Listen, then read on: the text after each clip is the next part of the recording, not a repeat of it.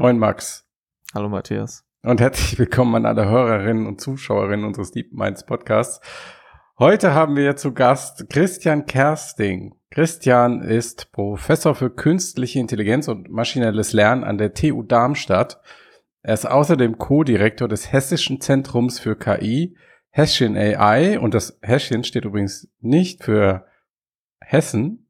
Ähm, wer nicht wissen will, was es wirklich steht. Nicht ausschließlich, ja. Wer wissen will, wofür es noch steht, der muss sich den ganzen Podcast anhören, weil wir verraten jetzt nicht, ähm, wann er es verrät.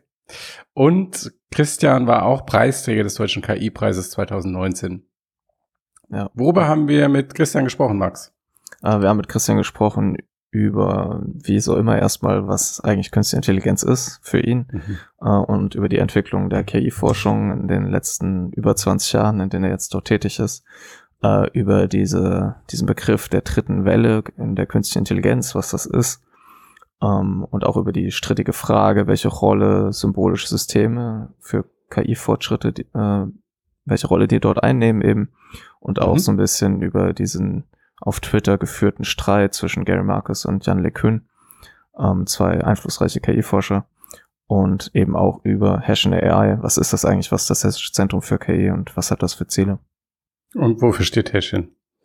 Und wofür steht Häschen, genau. Ja. Was ich bei dem Gespräch mit Christian wirklich super interessant fand, war, du hast ja gerade schon gesagt, dass er schon so lange dabei ist. Ja. Und ich weiß jetzt gerade seine genaue Formulierung nicht mehr, aber er hat halt KI schon gemacht, wo es äh, außer ihn keiner interessiert hat und keiner dran geglaubt hat, dass das irgendwas was wird. Und jetzt auch seine Einschätzung dann zum Hype der, der ganzen letzten Jahre und wie schnell sich die Technologie entwickelt hat, da finde ich, hat er sehr, hat er uns sehr gute Einblicke geliefert. Okay, dann viel Spaß mit dem Podcast. Viel Spaß.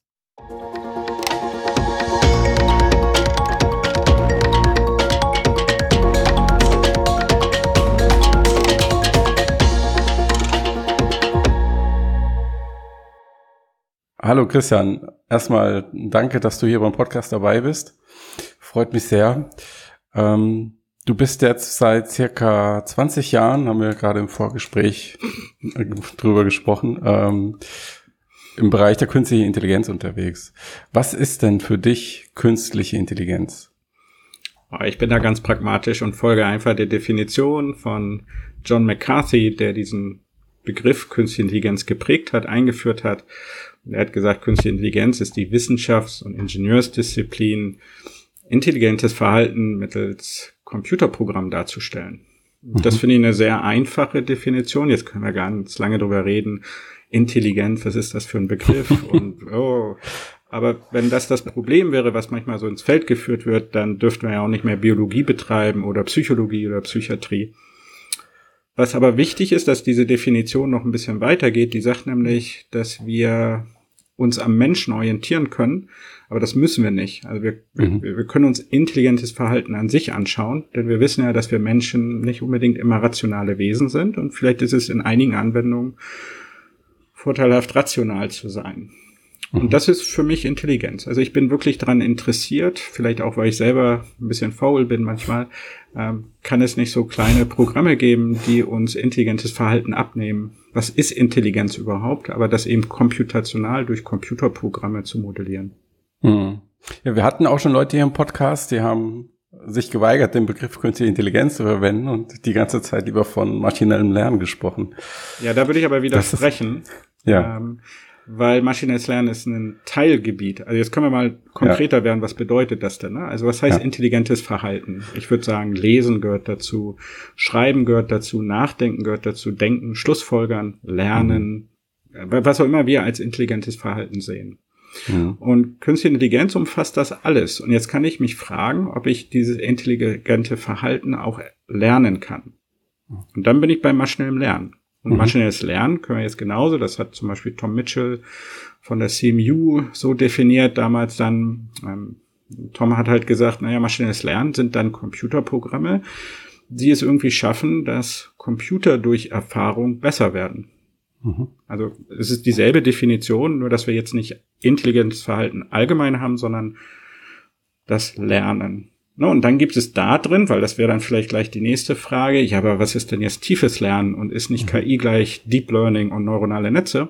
Das ist dann mhm. halt eine spezielle Art des maschinellen Lernens. Mhm. Aber um das auch mal klar zu machen, ganz spannende Entwicklungen aktuell sind ja, wie wir, wie wir nicht nur lernen können, sondern eben Schlussfolgern noch mit hineinkriegen können, dass wir Randbedingungen angeben können. Also ich kann sagen, ähm, nehmen wir uns Verkehrsflüsse an, dann weiß ich immer genauso viele Autos wie rein, gehen auch wieder raus. Das ist eine Nebenbedingung, die kann ich hinschreiben und die kann ich dann gerne ausnutzen. Jetzt kann ich das versuchen durch irgendwelche Constraint Layers hinzubekommen. Und das heißt nichts anderes, dass ich eher was Symbolisches versuche, in was weniger Symbolisches, nämlich das tiefe Lernen reinzustecken. Also KI ist sehr viel mehr als mhm. Lernen und Lernen ist sehr viel mehr als tiefes Lernen.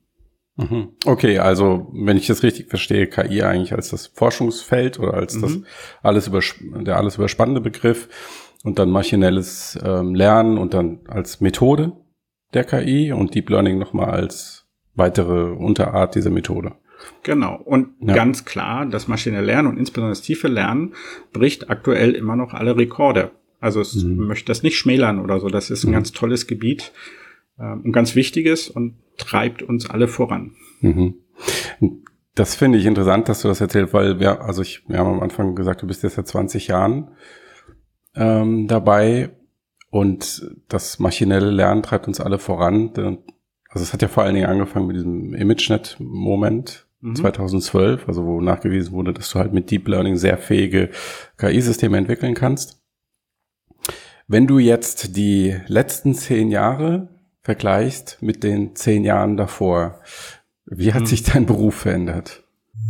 Kurze Pause für unseren Sponsor. Der DeepMinds Podcast wird unterstützt von der BWI, dem IT-Systemhaus der Bundeswehr. Künstliche Intelligenz ist eine Schlüsseltechnologie für die Streitkräfte und die BWI erforscht als Digitalisierungspartner der Bundeswehr daher Möglichkeiten intelligenter Systeme, von denen einige bereits im Praxiseinsatz sind und viele neu entwickelt werden, zum Beispiel ein Geoinformationssystem, das über hochauflösende Echtzeitaufnahmen von Satelliten und Drohnen Grenzverläufe automatisiert überwachbar macht oder im laufenden Einsatz wertvolle Informationen sendet. Die BWI sucht zu KI und darüber hinaus ganz viele schlaue Köpfe. Mehr über eine Karriere bei der BWI findet ihr über die Links in den Show Notes. Und jetzt geht es weiter mit dem Podcast. Viel Spaß. Also, ähm, ich kann das, glaube ich, ganz plastisch darstellen. Ja. Als ich noch studiert habe, inklusive der Doktorarbeit, hm, habe ich nicht bei jedem Kennenlernen unbedingt gesagt, dass ich Informatiker bin und KI betreibe. Ja. Ich glaube, mittlerweile würde man das bei jedem Kennenlernen ruhig sagen und man hätte viel zu diskutieren. Also ich glaube, das Leben hat sich so verändert, dass wir früher gerne als Nerds bezeichnet worden sind. Jetzt sind wir vielleicht manchmal immer noch Nerds, aber die Leute haben verstanden, dass wir die Welt verändern, genauso wie viele andere Fachdisziplinen. Aber wir sind angekommen und das macht einen sehr großen Unterschied. Das ist der eine mhm. Punkt. Der andere Punkt ist, es hat sich durch das tiefe Lernen auch kulturell was geändert. Nicht nur im Sinne des tiefen Lernens, sondern dadurch, dass es dann TensorFlow gab und man gesehen hat, wie viel Wert darin liegt, Code für maschinelles Lernen gut aufzuarbeiten und bereitzustellen, hat man plötzlich diesen Synergieeffekt. Ne? Also man stellt den Code bereit, jemand anders nimmt diesen Code, verbessert ihn, baut seinen eigenen neuen Code und wir entwickeln uns alle weiter. Das war vorher zum Beispiel auch nicht der Fall. Also ich musste immer noch vieles selber implementieren from scratch. Mhm. Jetzt kann man sagen, als Hochschullehrer, oh, das ist ja ganz toll, weil da lernt man alles. Ganz ehrlich, nein. Also irgendwo hat man auch Besseres zu tun, als dasselbe zum zehnten Mal zu implementieren. Und das finde ich einen anderen kulturell wirklich tollen Effekt, dadurch, dass diese Firmen ähm, eben Engineering-Leute ähm, haben, die sowas auch vorbereiten können. Also das ist ein mhm. ganz, ganz toller Effekt. Finde ich sehr, mhm. sehr relevant. Also das hat sich geändert. Und es hat sich geändert, dass der Traum, den wir vielleicht alle hatten, nämlich wir haben irgendwie alle dran geglaubt, dass dieses Gebiet wichtig ist und dass wir Impact haben können und dass es funktionieren kann, dass wir sehen, das stimmt. Wir, wir lagen richtig und wir liegen immer noch richtig. Ähm, und im Gegensatz zu diesen ganzen Diskussionen wird es wieder einen KI-Winter geben. Ist das jetzt nur ein Hype? Glaube ich, äh, nein, denn wir haben diese Systeme und diese Systeme funktionieren, sie werden angewendet. Das ist ja der Unterschied. Vorher hatten wir diese Systeme nicht so, die so breit eingesetzt werden. Und wenn ich an AlphaFold denke, also ich meine einfach Hut ab an DeepMind, dass sie mal eben einen wissenschaftlichen Durchbruch laut Science generieren. Also ich würde mich nicht wundern, wenn diese Programme oder das Entwicklerteam auch irgendwann beim Nobelpreis mitbedacht wird, wer weiß.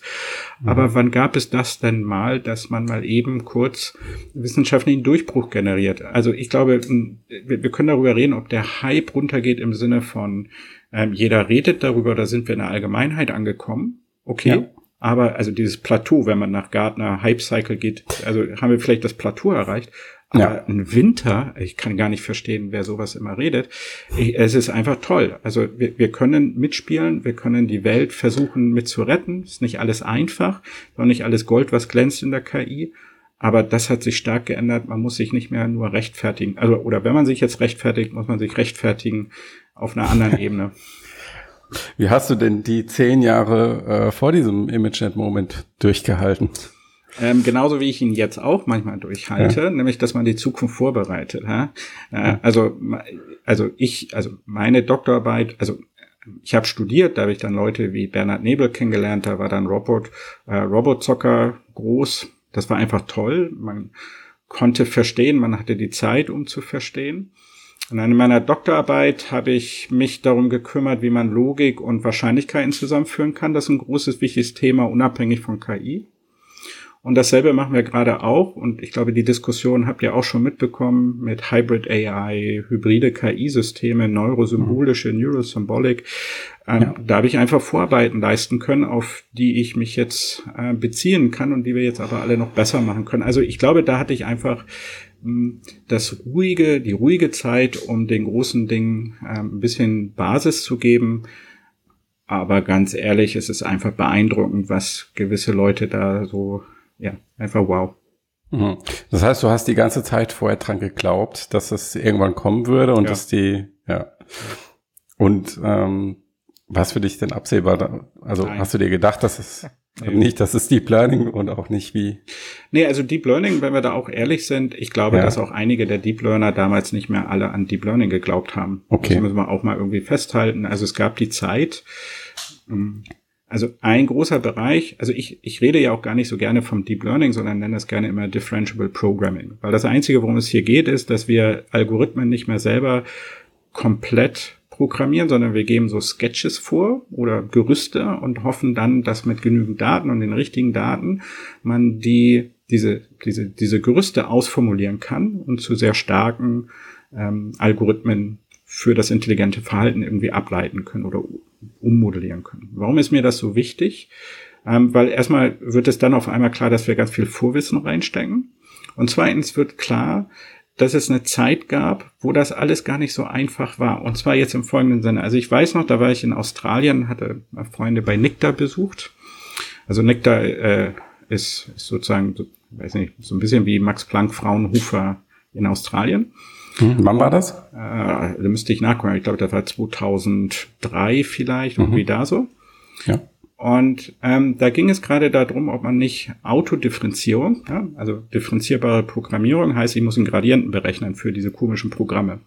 Die meisten Leute sind nicht unbedingt gut da drin, ähm, Gradienten zu berechnen, selber herzuleiten. Also wenn wir so zurückdenken an die Schule, nicht jeder mag äh, differenzierbar, also Kalkulus und wie wir das dann irgendwie herleiten. Es war aber die Zeit so, wenn man eingereicht hat wissenschaftliche Publikationen und man konnte selber für sein Modell des, den Lernalgorithmus und den Gradienten nicht bestimmen, dann war man Loser. Ne? Also bitte, dann geh doch noch mal nach Hause und lern noch mal und dann kannst du einreichen. Und es war sogar so, dass die grundlegenden Arbeiten zu Autodifferenzierung auf Machine Learning Konferenzen abgelehnt wurden mit demselben Argument. Wer, wer, wer seinen Gradient nicht herleiten kann, sorry, also der hat hier nichts verloren, wir sind eine Wissenschaft. Und das finde ich ganz toll, jetzt zu sehen, wie auf einmal alle sagen, ja, wow, ich muss mir um sowas nicht mehr Gedanken machen, ich kann mir um die wirklichen Probleme Gedanken machen. Und das finde ich äh, ganz, ganz wichtig und ganz toll. Und das sollten wir irgendwie allen klar machen. Es gab eben die Zeit, da haben die Leute selber nicht dran gedacht. Also auch Jeff Hinton saß manchmal ziemlich einsam vor seinen Postern auf diesen Konferenzen. Und da wollte keiner so richtig über neuronale Netze reden. Deswegen, ich glaube, das kann man nicht wissen. Und wir wissen auch nicht, was der nächste Durchbruch oder der nächste Hype innerhalb der KI sein wird. Ich glaube daran, dass es die Kombination aus Lernen und Reasoning sein wird. Aber wie das genau gemacht wird, wer weiß. Mhm. Da sprechen wir ja gleich nochmal mhm. im Detail drüber, dann über diese ähm, hybriden Systeme. Ähm, was mich noch mal interessieren würde, du hattest vorhin schon ähm, DeepMind erwähnt, gab es jetzt in den letzten vier, fünf Jahren nochmal Entwicklung, auch konkret in der Anwendung, wo dich einfach, wo du schon überrascht warst, dass das so gut, dass das so schnell, so gut funktioniert. Ja, also ganz allgemein, ich fand wirklich, ich finde AlphaFold, äh, also mhm. wenn man sich die Genese anschaut, wir haben ähm, AlphaGo, AlphaZero, MuZero, alles toll, aber die Frage, wie diese Systeme ähm, irgendjemandem so richtig helfen, außer dass sie Schach spielen, war immer so ein bisschen offen. Es gab dann zwischendurch die Aussage, naja, da gab es das Ergebnis, dass wir unsere Rechenzentren oder Datenzentren ein bisschen effizienter gestalten können, aber das war, ich glaube nicht, dass man wirklich AlphaZero dafür gebraucht hätte.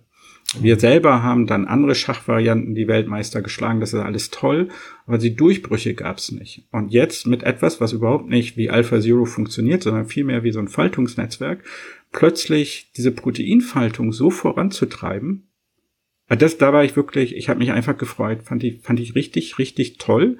Und zwar nicht so, oh Gott, hätte ich mal die Idee, sondern ich war einfach stolz. Also super, ich gratuliere den Kollegen, das ist einfach toll. Ähm, analog, weil ich den Klimawandel und die Bekämpfung des Klimawandels und inwiefern KI helfen kann oder auch Deep Learning lernen, ähm, ich fand die Vorhersage von Regenfällen, das hat auch mhm. DeepMind gemacht, haben aber auch andere Gruppen ähm, in Europa, in Deutschland, in den USA und überhaupt gemacht.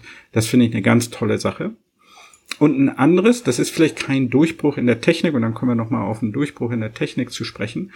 Ähm, eine andere Arbeit, die ich toll finde, einfach nur weil sie zeigt, was KI kann, ähm, ist diese Arbeit, ich glaube, sowohl um die Gruppe von Joshua Benjo herum, aber auch von anderen, die gezeigt haben, wenn ich den Klimawandel haptisch machen möchte, dann ist es vielleicht sinnvoll, solche, ja, hier ist mein Eigenheim. Wie sieht das Eigenheim aus, wenn eine Überflutung war? Und das ist nicht technisch jetzt besonders herausragend, aber von der Kreativität auf diese Idee zu kommen und uns Menschen mal endlich die Folgen unseres Handels vor Augen zu führen, das finde ich einfach toll. Technisch aber, glaube ich, müssen wir alle an das, was gerade passiert mit Transformern, vielleicht auch mit diesen MLP-Mixer-Modellen, hm, wenn man sich Palm anschaut. Ich, ich, glaube, wir werden noch sehr viel mehr über Probabilistic Circuits sehen. Das ist jetzt so ein bisschen Eigenwerbung. Aber ich glaube, das sind, das, das bombastisch. Also zu sehen, wie diese Transformer oder auch ähnliche Modelle, und ich glaube nicht, dass es Transformer am Ende sein werden, aber wie viel wir durch Skalierung hin zu, hinbekommen, jetzt schon, das ist einfach faszinierend. Und sich jetzt zu fragen, kriegen wir das aber auch mit weniger großen, eher nicht großen Modellen, sondern äh, vom energetischen, vom Energieverbrauch auch anders hin. Also so, und unser menschliches Gehirn ist ja noch größer als die aktuellen großen Transformer-Modelle. Deswegen Konnektivität, glaube ich, ist schon spannend. Aber wir brauchen auch nicht ganz so viel Energie wie diese großen Modelle zum Trainieren. Mhm. Ah, das sind ganz knackige, ganz große Fragen, die uns auch äh, bei den Kognitionswissenschaften in der Psychologie vorantreiben. Also ich, ich glaube einfach, es ist an der Zeit, dass wir alle als Menschheit nicht nur fragen, wo kommen wir her, was war vor Big Bang, sondern was macht uns aus? Was ist denn Intelligenz überhaupt? Also diese, diese, diese Kritik dass der Begriff künstliche Intelligenz, ja, wir können viel über künstlich oder soll es general oder soll es Art, äh, synthetische Intelligenz, das ist mir alles mhm. egal. Aber dass es jetzt an der Zeit ist, gemeinschaftlich, auch interdisziplinär zu fragen, was sind die fundamentalen Gesetze der, der Intelligenz, das finde ich spannend und da haben Transformer echt geholfen. Also das ist doch bombastisch, was diese Systeme hinbekommen. Und klar, also wir müssen auf moralische, ethische Aspekte eingehen. Aber das sind spannende Fragen einfach. Ja, mein Eindruck ist, dass die Kritik an dem Begriff künstliche Intelligenz auch häufig daher rührt, ähm, dass man sie mit menschlicher Intelligenz vergleicht und da dann vor allen Dingen die Fähigkeit zu abstrahieren und ähm, ein, ein Wissen auf viele Bereiche anzuwenden. Und dann denke ich mir aber immer, wer, wer hat denn gesagt, dass künstliche Intelligenz so sein muss wie menschliche Intelligenz, um als Intelligenz zu gelten? Vielleicht kann sie auch einfach anders funktionieren, erstens. Und zweitens, Erklär mir doch genau, wie menschliche Intelligenz funktioniert. Ja, und drittens können wir vielleicht auch mal mit einem anderen Mythos ähm, aufräumen, nämlich das KI immer als das Perfekte. Ne, das, also allwissend und immer richtige Entscheidung. Und darum geht es nicht. Es geht um rationales Verhalten. Rationales Verhalten heißt im Erwartungswert nicht verkehrt, aber in der einzelnen Situation kann man auch mal suboptimal sein. Und dann jetzt zu verstehen, dass da auch der Mensch weit weg davon ist, optimal zu sein. Also ich, ich, ich sehe KI eigentlich immer als die Wissenschaft des äh, Imperfekten oder des Nicht-Perfekten, weil wenn man sich den durchschnittlichen Menschen anschaut, also sorry, nicht der durchschnittliche Mensch ist ein Gary Kasparov, nicht der durchschnittliche. Mensch ist ein Nobelpreisträger, aber irgendwie werden diese Systeme müssen dann immer gleich dieses Niveau direkt erreichen.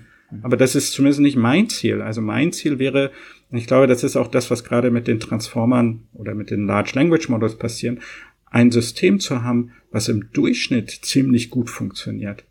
Das ist der Durchbruch, weil dann muss ich nicht immer wieder neu trainieren, sondern kann diesen, wie uns Menschen, diesen nicht schlecht, schlechte System nehmen und dediziert auf ein, eine Aufgabe vielleicht nochmal verbessern.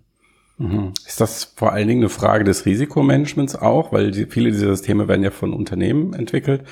Und also mein Eindruck ist, dass der Anspruch an die Funktionen, an diese Systeme, wann wir sie einsetzen dürfen in der Praxis, wie du es eben auch gerade gesagt hast, höher ist als bei Menschen. Menschen.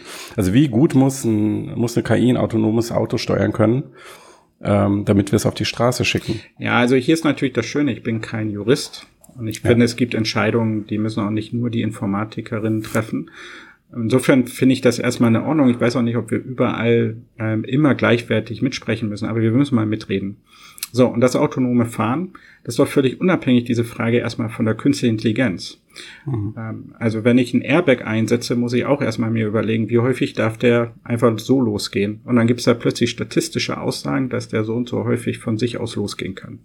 Wenn wir an den Bremsassistenten denken, gab es Aussagen, na, bei Höchstgeschwindigkeit von, ich weiß gar nicht, was da die Aussage war, aber ich sage jetzt einfach mal von einer Million Fahrzeugen, äh, darf das nur bei fünf Fahrten bei Hochgesch Höchstgeschwindigkeit passieren. So, und ich glaube, so werden wir uns auch bei der künstlichen Intelligenz herantasten. Jetzt muss man nur verstehen, ich glaube, in Europa, in Deutschland haben wir diese Idee, Maschinen gleich perfekt.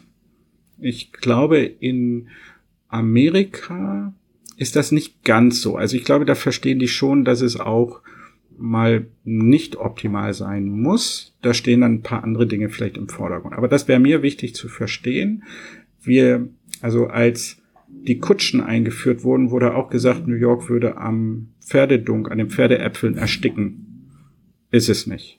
Als Elektrizität eingeführt worden war, gibt es ganz tolle Cartoons, wie die Leute äh, in diesen Oberleitungen hängen und tot sind. Ist jetzt auch wenig passiert ich finde es toll, dass wir diesen Austausch haben. Sollte auch, ich sage immer, so ein, so ein gewisser Tanz sein. Ne? Mal geht die Entwicklung voran, mal geht die Regulierung voran, mal gehen andere Disziplinen ein bisschen voran. Also ein Tanz ist in Ordnung.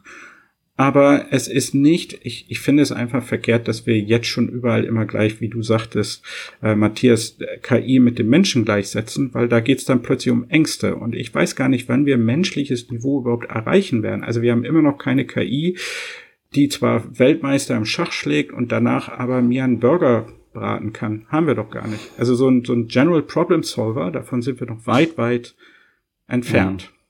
Aber sie fängt halt an, menschengleiche Dinge zu tun. Also wenn sie zum Beispiel anfängt, Texte zu schreiben, Klar. besser als viele Menschen es könnten, muss man ja sagen, dann entsteht dieser Vergleich automatisch. Aber, aber theoretisch, also ein Kritikpunkt an diesen großen Sprachmodellen ist ja, ähm, dass sie Vorurteile verbreiten oder auch neue generieren mhm. können. Wenn man den gleichen Maßstab an Menschen anlegen würde, müsste man ja vielen Menschen verbieten zu schreiben, weil auch die, ob sie wollen oder nicht, mhm. äh, verbreiten ähm, Vorurteile. Nur der Unterschied ist ja die Frage der Verantwortung. Ich kann ja einzelnen Menschen belangen, wen belange ich bei der Maschine? Ja, genau. Aber das ist dann erstmal wieder eine juristische Frage. Auch darüber ja. können wir gerne reden. Ähm, aber es ist auch. Ich glaube, das ist ein Rabbit Hole, ja. Ja, ja, genau. Aber es ist auch ein bisschen falsch, weil mhm. ähm, so wie wir sie jetzt benutzen, ist es dann vielleicht die Durchschnittsmeinung. Aber ich kann mhm. die Algorithmen auch so entwickeln, dass sie halt unterschiedliche Meinungen wiedergeben. Also mein, mein, meine Sache ist, ich verstehe halt nicht, warum mir immer gesagt wird, die KI und das eine System, also hm, Echo Chambers jeder redet darüber, sind aber total schwierig nachzumessen, weil das würde ja bedeuten, ich dürfte jemandem nur das eine, sagen wir jetzt mal soziale Netz und dort auch nur die eine Gruppe immer zur Verfügung stellen. Aber ich lebe ja noch und unter Umständen abends lese ich dann plötzlich irgendeine Zeitung oder oder oder. Also ich bin immer noch so ein bisschen ich weiß nicht, ob die Stereotypen durch die Maschinen wirklich verstärkt werden würden oder nicht durch die Gesellschaft. So, aber jetzt mal andersherum. Es ist doch wenigstens das Positive, auch mit diesem berühmten Beispiel der US-amerikanischen Firma, die gemerkt hat, dass sie bei ihren Einstellungen nur äh, oder hauptsächlich ähm, männliche Kandidaten bevorzugt haben. Mhm. Ist das nicht auch? Amazon war das, ne? Ja, ich wollte es vermeiden zu sagen. das ist schon okay. Wir können die, wir können die Firmen benennen. Gut. Also es war Amazon. Aber ich finde das auch positiv, weil wir zum ersten Mal auch Amazon vielleicht das einfach feststellen konnte. Mhm. So, ist das nicht ein Vorteil? Ist es nicht ein Vorteil, dass ich zum ersten Mal sagen kann, ihr da, ihr diskriminiert? So, mhm. und jetzt kommt noch der zweite Punkt und daran haben wir viel gearbeitet und dann ähm, jetzt auch Allen AI und Oren Ezioni und die Leute von der University of Washington. Ähm, diese Systeme übernehmen ja nicht nur die negativen Stereotypen, sondern auch die positiven. Also wir konnten genauso zeigen, dass die Systeme sehr wohl wissen, es ist nicht gut, Menschen zu töten. Es ist aber gut, Zeit totzuschlagen. Und das ist schon ein recht komplexierter hm, Gedankengang, wenn man so möchte. Wobei ich möchte nicht immer von Gedankengang bei Maschinen reden. Das ist schon wieder diese Vermenschlichung. Ähm, aber ich finde das ganz ähm, ähm, wichtig. Und wir haben halt diese Arbeiten ähm, jetzt auch bei Nature Machine Intelligence, wo wir zeigen können, dass diese äh, großen Sprachmodelle, diese Stochastic Parrots, eben aber auch unsere Moraldimension so ein bisschen übernehmen. So, und warum ist das jetzt schlecht? Und wir konnten auch zeigen, dass man dann damit versuchen kann, zumindest empirisch die Wahrscheinlichkeit dafür, dass man irgendwie abdriftet in der Textgenerierung, äh, konnten wir zumindest empirisch sehr stark reduzieren. Aber nochmal, mir geht es darum, ich bin mir nicht sicher. Ich finde es viel schlimmer, dass unsere Gesellschaft immer noch so ist, wie sie ist. Und ich glaube, dass wir selbst diese negativen Ergebnisse benutzen können, um vielleicht unserer Gesellschaft Impulse zu geben, so wollen wir doch nicht sein und wir wollen uns doch ändern. Und jetzt sage ich nicht, dass KI die Lösung ist, aber sie gibt uns den Denkanstoß, uns nochmal zu ändern. Das finde ich ganz, ganz, ganz spannend. Und dann mhm. bleibt aber, weil das so ein bisschen vielleicht jetzt schon mit an schwang, ich glaube, wir müssen KI nicht überall anwenden. Das steht auch nirgendwo. Also, also wir wissen doch auch, auch, also es gibt auch so Bereiche in anderen Forschungsgebieten, ne? Also, ich weiß nicht, also ich hätte jetzt keine Lust an der nächsten Atomwaffe zu forschen. Muss ich nicht. Werde ich auch nicht. So, und so können wir das doch bei der KI auch. Und das ist ja gerade das, was wir mit der Regulierung machen wollen. Das ist doch völlig normal. Wir, wir haben entschieden, Menschenexperimente, ne, wo, wo es vielleicht Genmanipulation bei Menschen wollen wir nicht als Gesellschaft, haben wir entschieden. Können wir doch auch bei KI auch entscheiden. Den Teil wollen wir nicht. Nur wenn ich jetzt höre, es wird immer so die Gesichtserkennung als das Paradebeispiel hochgenommen. Ja, also ich möchte nicht, dass afroamerikanische Mitbürger oder andere Gruppen benachteiligt werden. Ich will aber auch nicht, dass gewisse Leute sich pornografisches Material anschauen müssen, weil es der Job erfordert, weil sie Polizisten sind. Also glaube ich schon, dass man auch sowas wie Gesichtserkennung wiederum in einem anderen Kontext, wo es vielleicht auch nicht um die Wiedererkennung von Menschen geht, benutzen kann. Und diesen mhm. Dialog brauchen wir. Und ich glaube, wir brauchen eben in gewissen Gremien dafür auch die technische Kompetenz. Und das ist doch der normale Weg. Also ich, ich kann in der Medizin, in der Chemie Stoffe produzieren, die möchte man niemandem verabreichen. Und das tun wir dann auch nicht. Und trotzdem reden wir nicht die ganze Zeit darüber, oh, da könnte aber jemand jetzt ja. kommen. Aber also ich finde den Dialog trotzdem sehr total spannend, bereichernd, wichtig. Ähm, wir brauchen diverse Teams, wir müssen auf diese Dinge achten. Ja.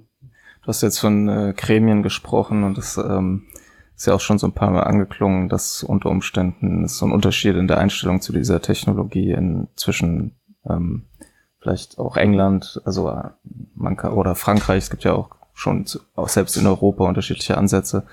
Ähm, was ist denn so dein Eindruck, wie sich die, in, in, speziell in Deutschland, aber auch gerne in Europa, so diese Einstellung zu dieser Technologie in den letzten Jahren gewandelt hat, mit auch durch Aufkommen dieser nicht mehr mhm. zu äh, unterschätzt, also man kann ja nicht mehr leugnen, dass die Technologie halt das auch großes wirtschaftliches Potenzial natürlich hat.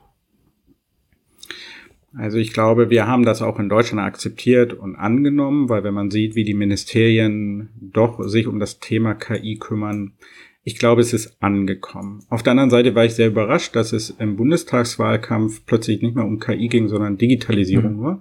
Und ich so ein bisschen Sorge habe, dass wir jetzt wieder uns erstmal um die Digitalisierung Gedanken machen, während in Amerika die ersten Leute sagen, dass äh, Sustainability and Climate Change are the new computer science. Also die gehen den Schritt und sagen, aktuell ist Computer Science oder Informatik und damit auch KI führend. Und in Zukunft muss aber vielleicht der Klimawandel werden, natürlich unter Zuhilfenahme von Informatik und so. Und das macht mir Sorge, dass wir an dem Punkt noch stehen, Digitalisierung ist wohl irgendwie interessant und das müssen wir jetzt ein bisschen pushen.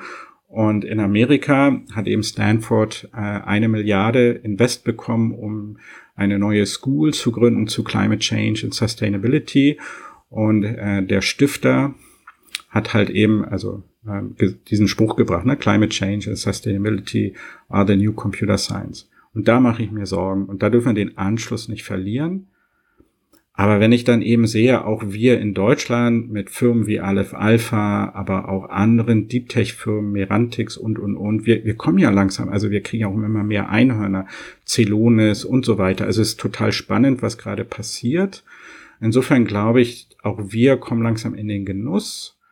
Trotzdem glaube ich, haben wir eine German Angst. Die können wir nicht so ganz einfach wegdefinieren. Und ich glaube, das liegt auch daran, dass halt wir schon so ein bisschen viel bei den Geisteswissenschaften Hermeneutik und so machen. Das ist total spannend, das ist total wichtig. Aber ähm, wenn man vom Computer mit Computer nicht so viel zu tun hat und plötzlich wird man davon überrollt, dann verstehe ich auch, dass man vielleicht erstmal ein bisschen Angst hat. Und ich glaube, wir als Community müssen auch verstehen, dass wir Aufklärungsverpflichtungen haben. Wir, wir, wir haben eine Verantwortung in beide Richtungen, also dass unsere Systeme verantwortungs bewusst sind, also verwendet werden, aber wir müssen auch der Gesellschaft die Ängste nehmen und auch akzeptieren, dass es vielleicht berechtigte Ängste hier und dort gibt. Also das finde ich ist wichtig, aber wir hatten ja vorher von den 20 Jahren gesprochen und in den ersten 10 Jahren hat uns ja keiner ernst genommen.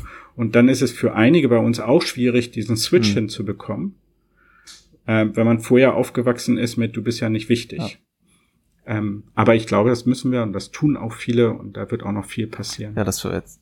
Ja, mein Eindruck ist, dass ja, das so, sorry. so meine nächste Frage Woher? gewesen, auch ähm, wie das so in den Bildungsinstitutionen ist. Also ob, wie du das da erlebst, ob dieser Wandel dort, weil ich könnte mir vorstellen, dass sich auch die Lehrpläne sozusagen ändern ähm, und ähm, teilweise ja, mehr, es gibt ja diesen Spruch, dass sich Wissenschaft immer nur sozusagen verändert, wenn die alte Generation ausgestorben ist, wie du das so, wie du das so wahrnimmst, ob sozusagen dort denn auch in deinem Fachbereich es Widerstände gab oder weil es gibt ja da auch durchaus manchmal so Grabenkämpfe ähm, oder ob das sozusagen mhm. die Realität akzeptiert wurde, dass jetzt gerade halt Deep Learning gepusht wird.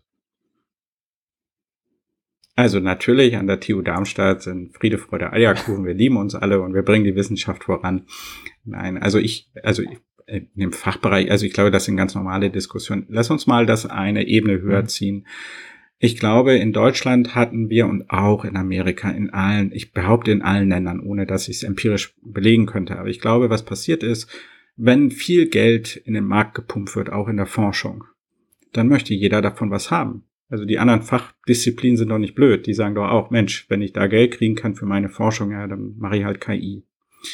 Das kann ich den anderen Disziplinen nicht vorwerfen und damit habe ich es ja jetzt auch schon verkündet. Ich glaube schon, dass wir einige Leute haben, die, also ich habe das mal in der Welt geschrieben als ähm, meine Frau und ich sind KI, so wie bei Life of Brian. Na, als es darum ging, wer könnte vom Kreuz genommen werden, da, da waren wir alle plötzlich Brian.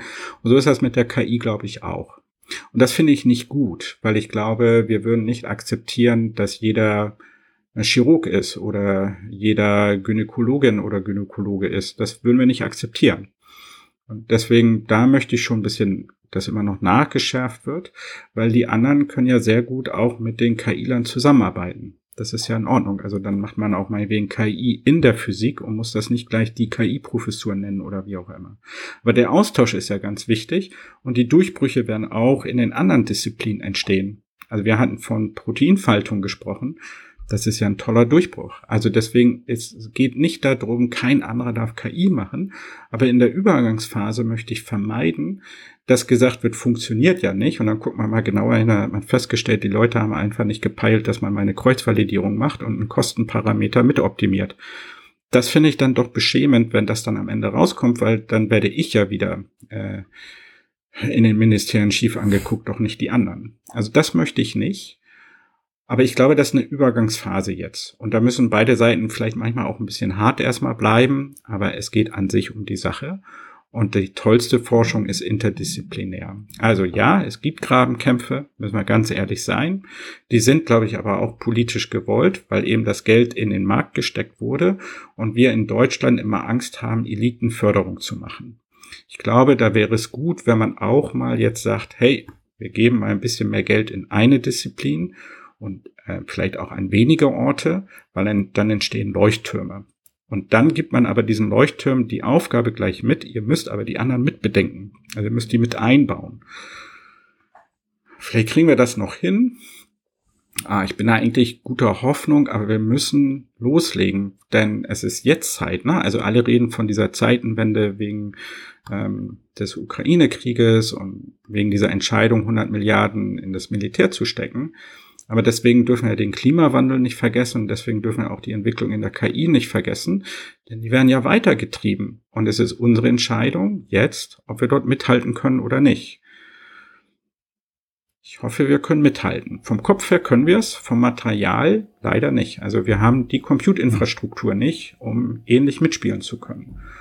Und ich glaube allerdings, dass KI auch beim Klimawandel einen wichtigen Beitrag bringen wird wie wir das zum Beispiel mit diesen neuen Modellen, die besser als alle traditionellen Modelle den Regen, den Niederschlag vorhersagen können. Und wenn ich an Starkregen und Überflutung denke, dann ist das wieder ein Puzzleteil, der hilft.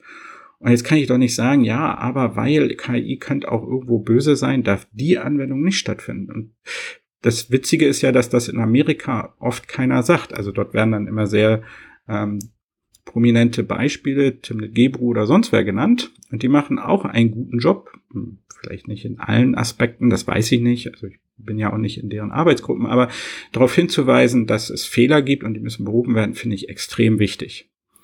Aber keiner dort, Timnit Gebru, hat jetzt ein eigenes Institut für KI damit sie so machen kann, wie sie es will. In Deutschland wird das immer so dargestellt wie, seht ihr, und deswegen ist KI schlecht. Ja, wenn KI schlecht ist, warum macht sie dann ihr eigenes Institut? Verstehe ich nicht. Ne? Äh, Melanie Mitchell. Um sie besser zu machen. Ja, ja, genau. Aber das möchte ich ja auch. Ja. Also ich möchte doch ja. nicht eine schlechte KI machen. Und das ist der Unterschied. Wir müssen mal verstehen, dass KI eine echte Chance ist. Die können wir auch nicht wegdiskutieren. Die wird sowieso gemacht werden. Ja.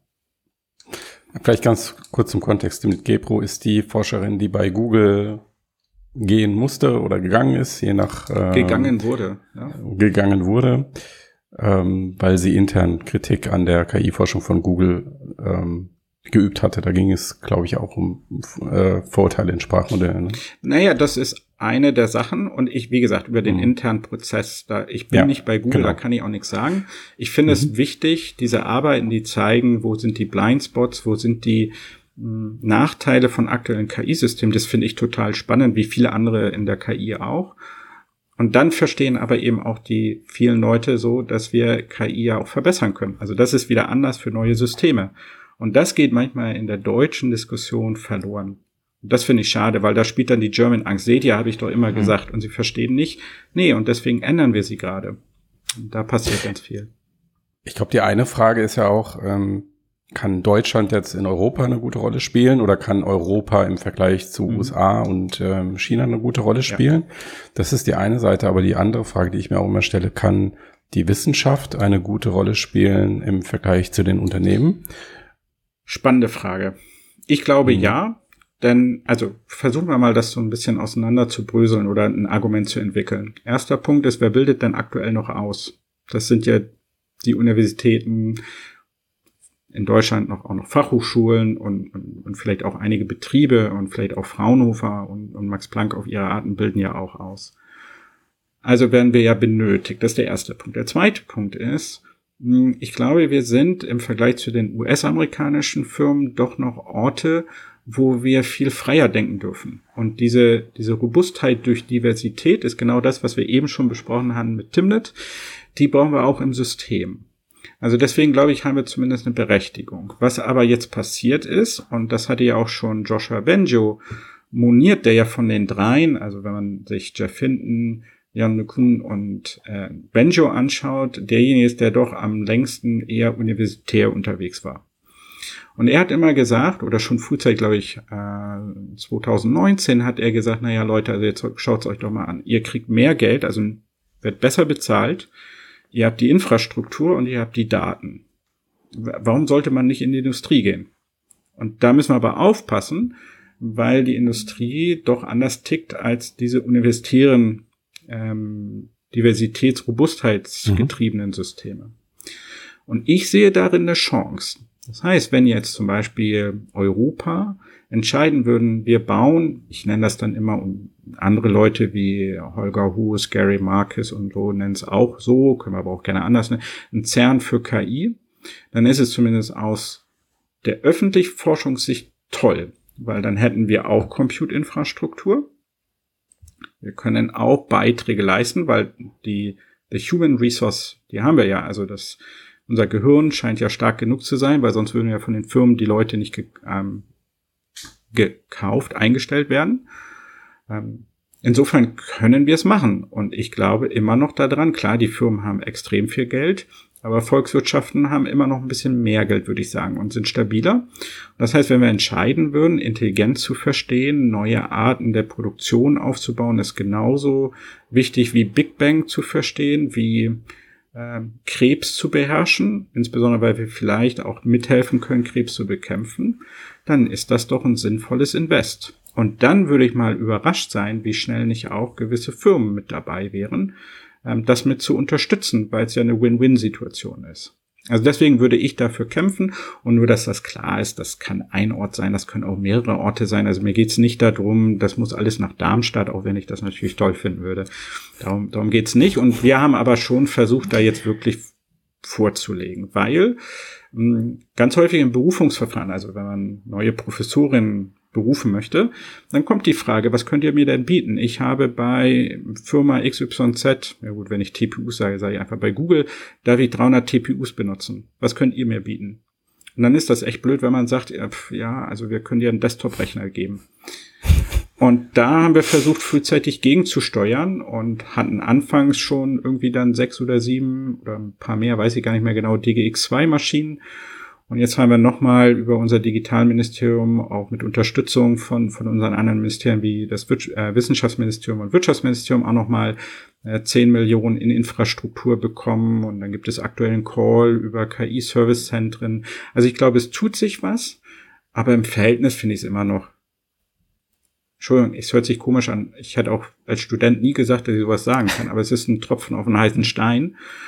Und wenn wir aber wollten, also ich glaube, so, so die deutsche Industrie, Siemens, Bosch, wer auch immer, wenn die mal sagen würden, wir wollen so ein Ding und wir wollen, dass das öffentliche, also äh, PPP, ne, Public-Private Partnership ist, da könnten wir sowas hinsetzen. Und dann können wir mithalten. Also wir sind doch nicht blöd. Also wir sehen das doch. Also DeepMind kriegt das doch auch hin. Und das ist ja auch eine europäische Firma, wenn wir jetzt mal über... ja, ne? Was, ähm, was ist denn deine wenn man mal beide Augen, anderthalb Augen zudrückt. Was, ja. was würdest du denn sagen, steht denn dann da im Weg? Also, wenn so. Der politische Wille und der industrielle Wille. Also die deutsche mhm. Industrie äh, fühlt sich so an. Ich hoffe, es ist falsch, aber es fühlt sich so an. Die deutsche Industrie sagt, na, da warte ich doch mal, dann kann ich das aus Amerika einkaufen. Mhm.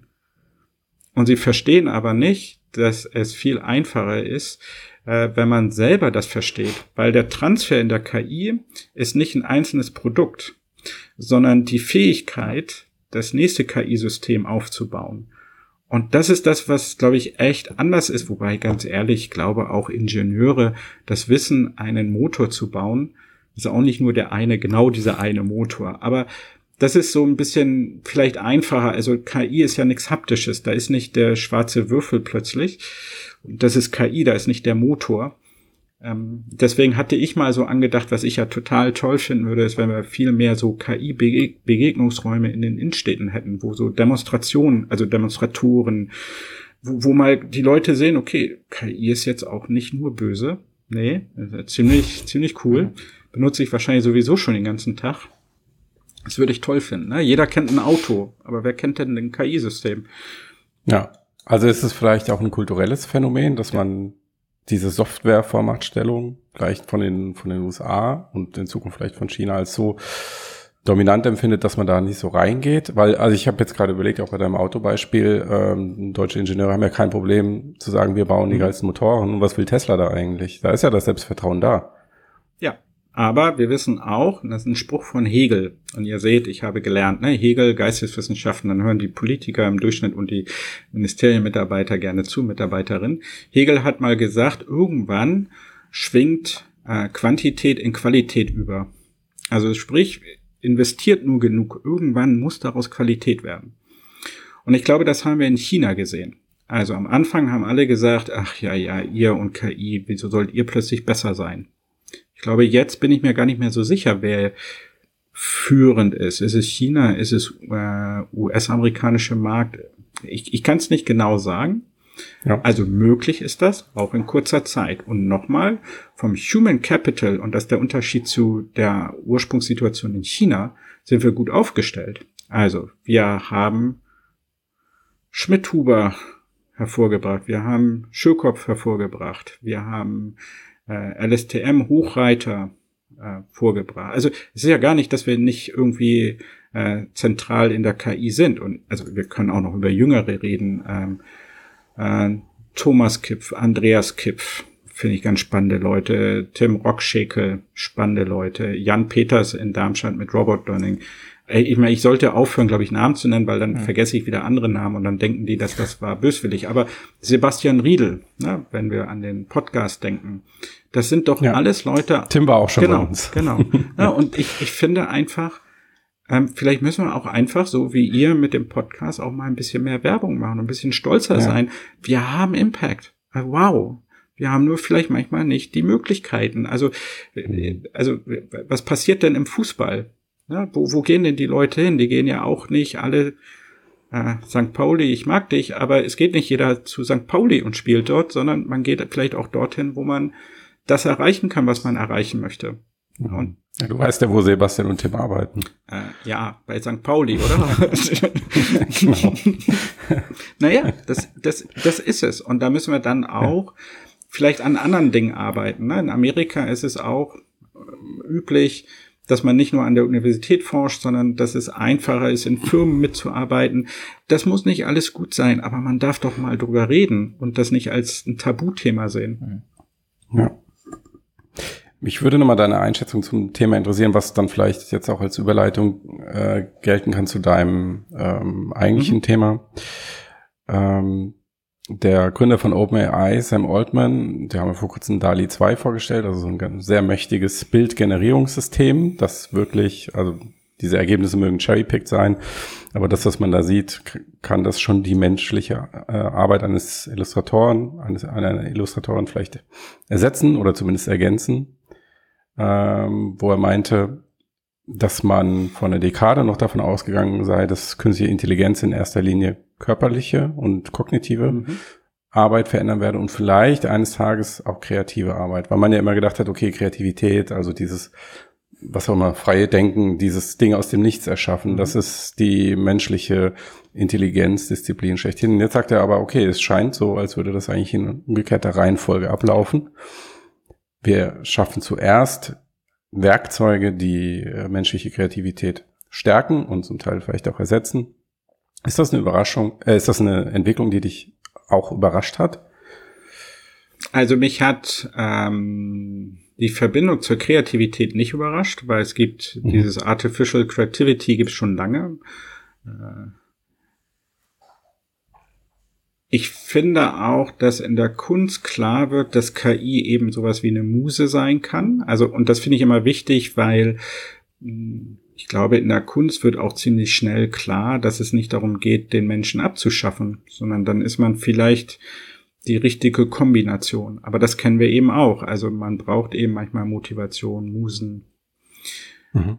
Aber Kreativität ist ja nicht nur Kunst, sie ist ja auch Arbeit. Ja, ja. Ich, also ich wollte ja. so peu à peu wieder dazu kommen. Ach so, Entschuldigung. Ah, nee, alles gut. Äh, so, jetzt, mh, mm, ich bin auch überrascht über den Quantensprung im gewissen Sinne, den DALI 2 hingelegt hat. Also, dass es so viel besser wurde auf einmal, nur durch Skalierung. Wow.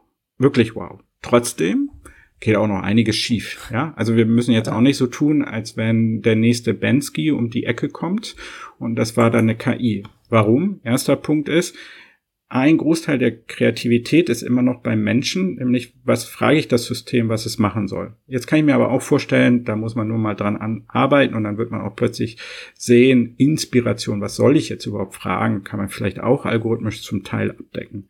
Aber nochmal, es ist ja auch noch nicht die Frage, ist das denn dieses Abschaffen? Das ist immer schon das Negative. Nein, ich, also ich muss ganz ehrlich sagen, ich find's toll. Wenn ich einen Artikel schreibe, bin ich froh, dass ich eben auch DeepL benutzen kann, um vielleicht nochmal zu gucken, wie hätten die das übersetzt. Das macht mich stärker. Das, das hilft mir, den besseren Text zu finden. Ähm, wenn ich illustrieren will, finde ich das ganz spannend, dass uns DALI Denkanstöße geben kann. Wenn ich aber bei DALI reinzoome, sehe ich immer noch, das ist nicht so sehr konsistent. Und da gibt es spannende Fragen, die dann ja auch Gary Marcus und andere schon angesprochen haben, die wir mit unserem System, glaube ich, aber auch zum Großteil wieder lösen können, nämlich logische Konsistenz reinzubringen. Vielleicht nicht jede Art der Konsistenz, also ganz spannende Fragen. Also es hat mich nicht überrascht und ich sehe es aber insbesondere nicht als eine Gefahr, sondern als eine Erleichterung. Also ich würde mich so freuen, wenn ich meine wissenschaftlichen Publikationen in erstens Draft auch schon vorgeschrieben bekomme. Und dann ist meine Aufgabe, das zu verfeinern, zu verbessern. Und dann verstehe ich, dass es Leute gibt, ich arbeite ja auch mit ein paar Journalisten zusammen, die wollen das vielleicht gar nicht, weil denen das Spaß macht. Aber nicht jedem bringt es Spaß, Texte zu schreiben. So wie bei der Autodifferenzierung, nicht jeder wollte den Gradienten herleiten. Und wie toll ist das jetzt zu sehen, Leute, die sonst den Gradienten nicht herleiten können, vielleicht bin ich einer davon, können auf einmal ähm, solche Systeme bauen. Finde ich ganz toll. Und ich glaube deswegen Aufklärung, auch wenn mir dann mal klar gemacht worden ist, Aufklärung bedeutet, ich habe schon ein Ziel vor Augen. Ne? Ich möchte, dass jeder wird katholisch, jeder wird, äh, weiß nicht, irgendeine andere Religion. Darum ging es mir also nicht. Aber ich, also jedem mal KI zu vermitteln, ich glaube, das ist wichtiger. Und dann werden wir alle weniger überrascht. So, jetzt nochmal, ich, ich glaube daran, um jetzt ganz high level zu werden, ich glaube daran, KI kann wirklich jede intelligentes Verhalten irgendwann mal, meinetwegen in 500 Jahren, in 1000 Jahren hinbekommen. Und ich war eher überrascht, dass es so schnell ging, eben rein über die Skalierung. Also weil von der Architektur ist DALI 2 nicht so viel anders als DALI. Und dass durch die Skalierung so viel besser geworden ist, finde ich spannend. Und dann bleibt bestehen, wie Gary Marcus, also vielleicht kann man manchmal Gary auch sagen, Mensch, Gary, wir wissen es auch schon. ähm, und dazu muss ich sagen, also Gary ist bei uns im, im Hessischen Zentrum für KI, wird er im wissenschaftlichen Beirat sein. Also ich schätze ihn sehr und finde das wichtig, äh, diesen Austausch. Ähm, nicht, ich, ich, ich, also die, die, die, das bleibt bestehen. Also so weit sind wir noch nicht, dass die Systeme alles können. Aber diesen, also wie schnell wir weitergekommen sind, ich finde es beeindruckend. Also vor zehn Jahren hätte ich allen Vogel gezeigt, hätte gesagt, wird nicht sein. Mhm. Und das muss man doch erstmal honorieren. Ja, es gibt ja auch ähm, immer die, dieses, ähm, wenn man sich so die Geschichte anschaut, äh, dieses Phänomen, ich glaube, das nennt man auch den KI-Effekt oder so, dass wenn irgendwas erreicht wird, äh, was vorher als so ein Hallmark der menschlichen Intelligenz galt, ähm, mhm. ist es auf einmal vielleicht doch nicht so wichtig für Intelligenz gewesen. Also egal, ob es jetzt Go ist oder vielleicht auch in diesem Fall jetzt solche Kreativität. Ähm, mhm. Und wie Matthias eben auch schon meint, das ist vielleicht auch ein ganz guter Punkt, um so ein bisschen überzuleiten, denn das ja Gary Marcus erwähnt auch und ähm, der kritisiert ja, wenn ich das richtig verstehe, auch immer oder legt Wert darauf, zu, äh, egal ob es jetzt in so großen Sprachmodellen oder bei Dolly ist oder so, zu sagen, die haben nicht diese Fähigkeit zur Kompositionalität, wie er das nennt, ähm, und wenn ich sozusagen mir, du hast ja auch Hash AI schon erwähnt, wenn ich mir so anschaue, was dort so geplant ist, dann klingt es für mich schon so, mhm. als wäre euer Ziel genau diese Schwäche vielleicht ähm, mhm. zu beheben. Vielleicht kannst du ein bisschen was dazu sagen, was das eigentlich ist. Sehr gerne. was so, wie man das machen kann. Genau. Also ich glaube, es gibt verschiedene Herangehensweisen, wie man sich das überlegen kann. Die eine Überlegung ist, ähm, wir folgen dem, was manchmal gerade ein bisschen weiß gar nicht, also die Vision, sagen wir es mal so, von vielen US-amerikanischen Firmen sind, ähm, Deep Learning kann alles. Das heißt also ganz platt gesprochen, wir brauchen nur die richtige Architektur zu finden und genügend viele Daten. Und dann emergiert, wie wir das bei DALI 2 gesehen haben, extrem faszinierendes Verhalten. Und jetzt müssen wir auch mal festhalten, das haben die soweit erstmal hinbekommen. Also das ist eine Hausnummer. Und jetzt kann man aber auch hingehen und sagen, naja, das ist aber auch ein bisschen blöd. Also wenn ich weiß, ich möchte jetzt einfach nur einen Spurverfolgungsalgorithmus, warum muss ich jetzt erstmal so ein allgemeines Modell trainieren, um dann auf dieses sehr dedizierte, einfache Problem wieder zu reduzieren? Das kennen wir alle aus den Ingenieursdisziplinen und auch aus Software Engineering, dass wir vielleicht sehr häufig genau wissen, welche Aufgabe gelöst werden soll. Und dann ist es doch besser, nur dieses System heranzugehen. Und ich glaube, das kann man also aus Ingenieurssicht, wenn ich weiß, ich muss irgendwo hm, das Satisfiability-Problem lösen in meinem, also ich, in, in, meinem Problem muss ich irgendwo die Erfüllbarkeit einer logischen Formel darstellen, weil es eines der Kernprobleme der KI ist. Na, wegen NP gleich P, NP-Vollständigkeit, kann ich alles auf Satisfiability, all diese NP-vollständigen Probleme reduzieren. Wenn ich das kann, kann ich alle anderen auch lösen. Also wenn ich das weiß, dann kann ich doch einen SAT-Solver dafür nehmen. Dann muss ich dafür nicht erst ein tiefes Netz trainieren. Warum ist das ein Vorteil? Für den SAT-Solver kann ich jetzt noch Garantien liefern, weil er ist unter Umständen symbolisch und ich kann dadurch äh, einfacher Beweise führen, dass ich immer eine Lösung finde, dass ich so und so viele Schritte brauche. Gut, bei Satisfiability wissen wir, dass das Ganze exponentiell ist im Wesentlichen. Also ich gehe jetzt nicht auf, auf Turing-Maschinen ein, also wir, wir bleiben mal auf dem Level. Ne? Also ich glaube, das ist der Vorteil, dass wenn man Aussagen treffen möchte und Garantien liefern möchte, dann sind symbolische, klassische Ansätze, die es in der KI gibt, haben Vorteile. Trotzdem ist es spannend, das Ganze differenzierbar zu gestalten. Warum?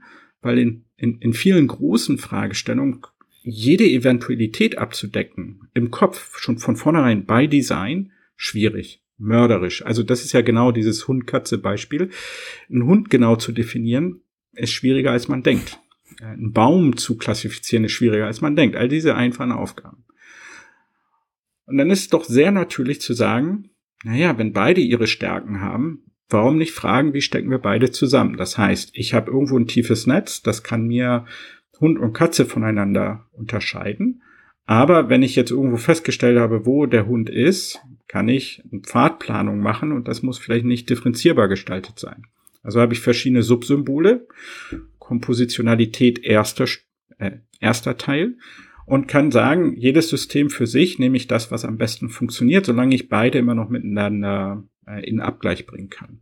Dann sind wir bei so hybriden KI-Systemen und es gibt prominente Beispiele dafür. Also ähm, AlphaGo, AlphaZero sind hybride Systeme, weil ich habe eine, einen Suchalgorithmus, äh, Monte Carlo Tree Search, der kombiniert mit tiefen Netzen, die die Bewertung für diesen Suchalgorithmus, also für die Blätter da drin, für die Expansion übernehmen. Und das ist ein hybrides System. Es ist nicht alles differenzierbar. Es ist nicht alles ein tiefes Netz. glaube, aus Entwicklersicht macht das Sinn, weil es mir einfacher machen wird, gewisse Garantien zu liefern, wenn ich eine Straßenzulassung für gewisse Dinge bekommen möchte. Und jetzt muss man davon aber nochmal trennen. Das bedeutet nicht, dass alles, also das kann immer noch bedeuten, dass wir die Suche auch in einem neuronalen Netz gestalten können. Mhm. Also es gibt in den Kognitionswissenschaften äh, den David Marr und der hat so drei Level of Abstraction vorgegeben. Und jetzt können wir darüber noch, also es gibt auch Leute, die sagen, es gibt vielleicht vier, es gibt auch Leute, die sagen, die bringen uns alle nichts, aber ähm, auf oberster Ebene ist, ich möchte das Problem computational verstehen erstmal. Also welches mathematische Problem an sich möchte ich lösen? Maximiere den, mir den erwarteten Nutzen. So, und dann, wenn ich weiß, was ich überhaupt lösen möchte, kann ich mir verschiedene Algorithmen überlegen, die mir dieses Problem lösen. So, und für jeden dieser Algorithmen kann ich mir überlegen, auf welcher Plattform möchte ich den denn überhaupt implementieren. Das biologische Gehirn, äh, vielleicht hier so ein Silicon-based, also von Neumann-Architektur, vielleicht neuromorphen Algorithmus, Quantenrechner. Das ist also die unterste Ebene, nämlich wo implementiere ich das, auf was muss ich das implementieren. Und ich glaube, das ist das, was oft vergessen wird. Also ich kann jetzt wie Jan Kuhn sagen, ja, alles ist differenzierbar, weil ich möchte das auf in einer differenzierbaren Programmiersprache entwickeln. Ist okay. Darin kann ich Reasoning machen. Darin kann ich Satisfiability vielleicht machen. Darin kann ich Learning machen. Das ist doch völlig orthogonal. Das ist völlig langweilig, diese Frage, weil ich brauche immer noch Reasoning. So, und das ist die Spannungsgebiet, Feld, in dem alles so ein bisschen einhergeht. Und jetzt kommt dazu, und das ist die eigentlich spannende Frage, hm, brauche ich denn Symbole dafür? Was sind denn überhaupt Symbole? Und ich glaube, das wird uns lange noch beschäftigen. Das hat uns seit den Ur, Ur, äh, Ursprüngen der KI immer schon beschäftigt. Das wird, wird, wird weitergehen. Warum?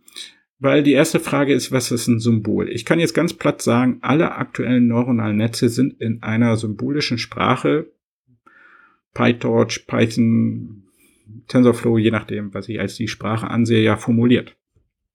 Ist ein bisschen langweilig, die Antwort, aber manchmal bringt Spaß, wenn man den Leuten ein bisschen ärgern kann. Zweiter Punkt ist, ähm, wir sehen alle gerade ein ganz großes Gebiet ist Explainable AI. Äh, Explainable AI soll diesen Blackboxen irgendwie so ein bisschen Wissen extrahieren und sie verständlicher machen.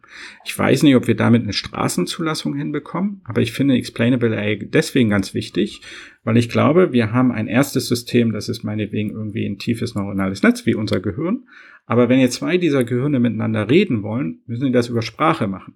Und Sprache besteht aus Symbolen. Und deswegen ist für mich Explainable AI ein ganz starker Indiz dafür, dass wir Symbole brauchen, weil wir mit diesen Dingen diesen Kisten, mit diesen Maschinen kommunizieren wollen. Weil wir vielleicht mitteilen wollen, hey, so machst du das das nächste Mal bitte nicht.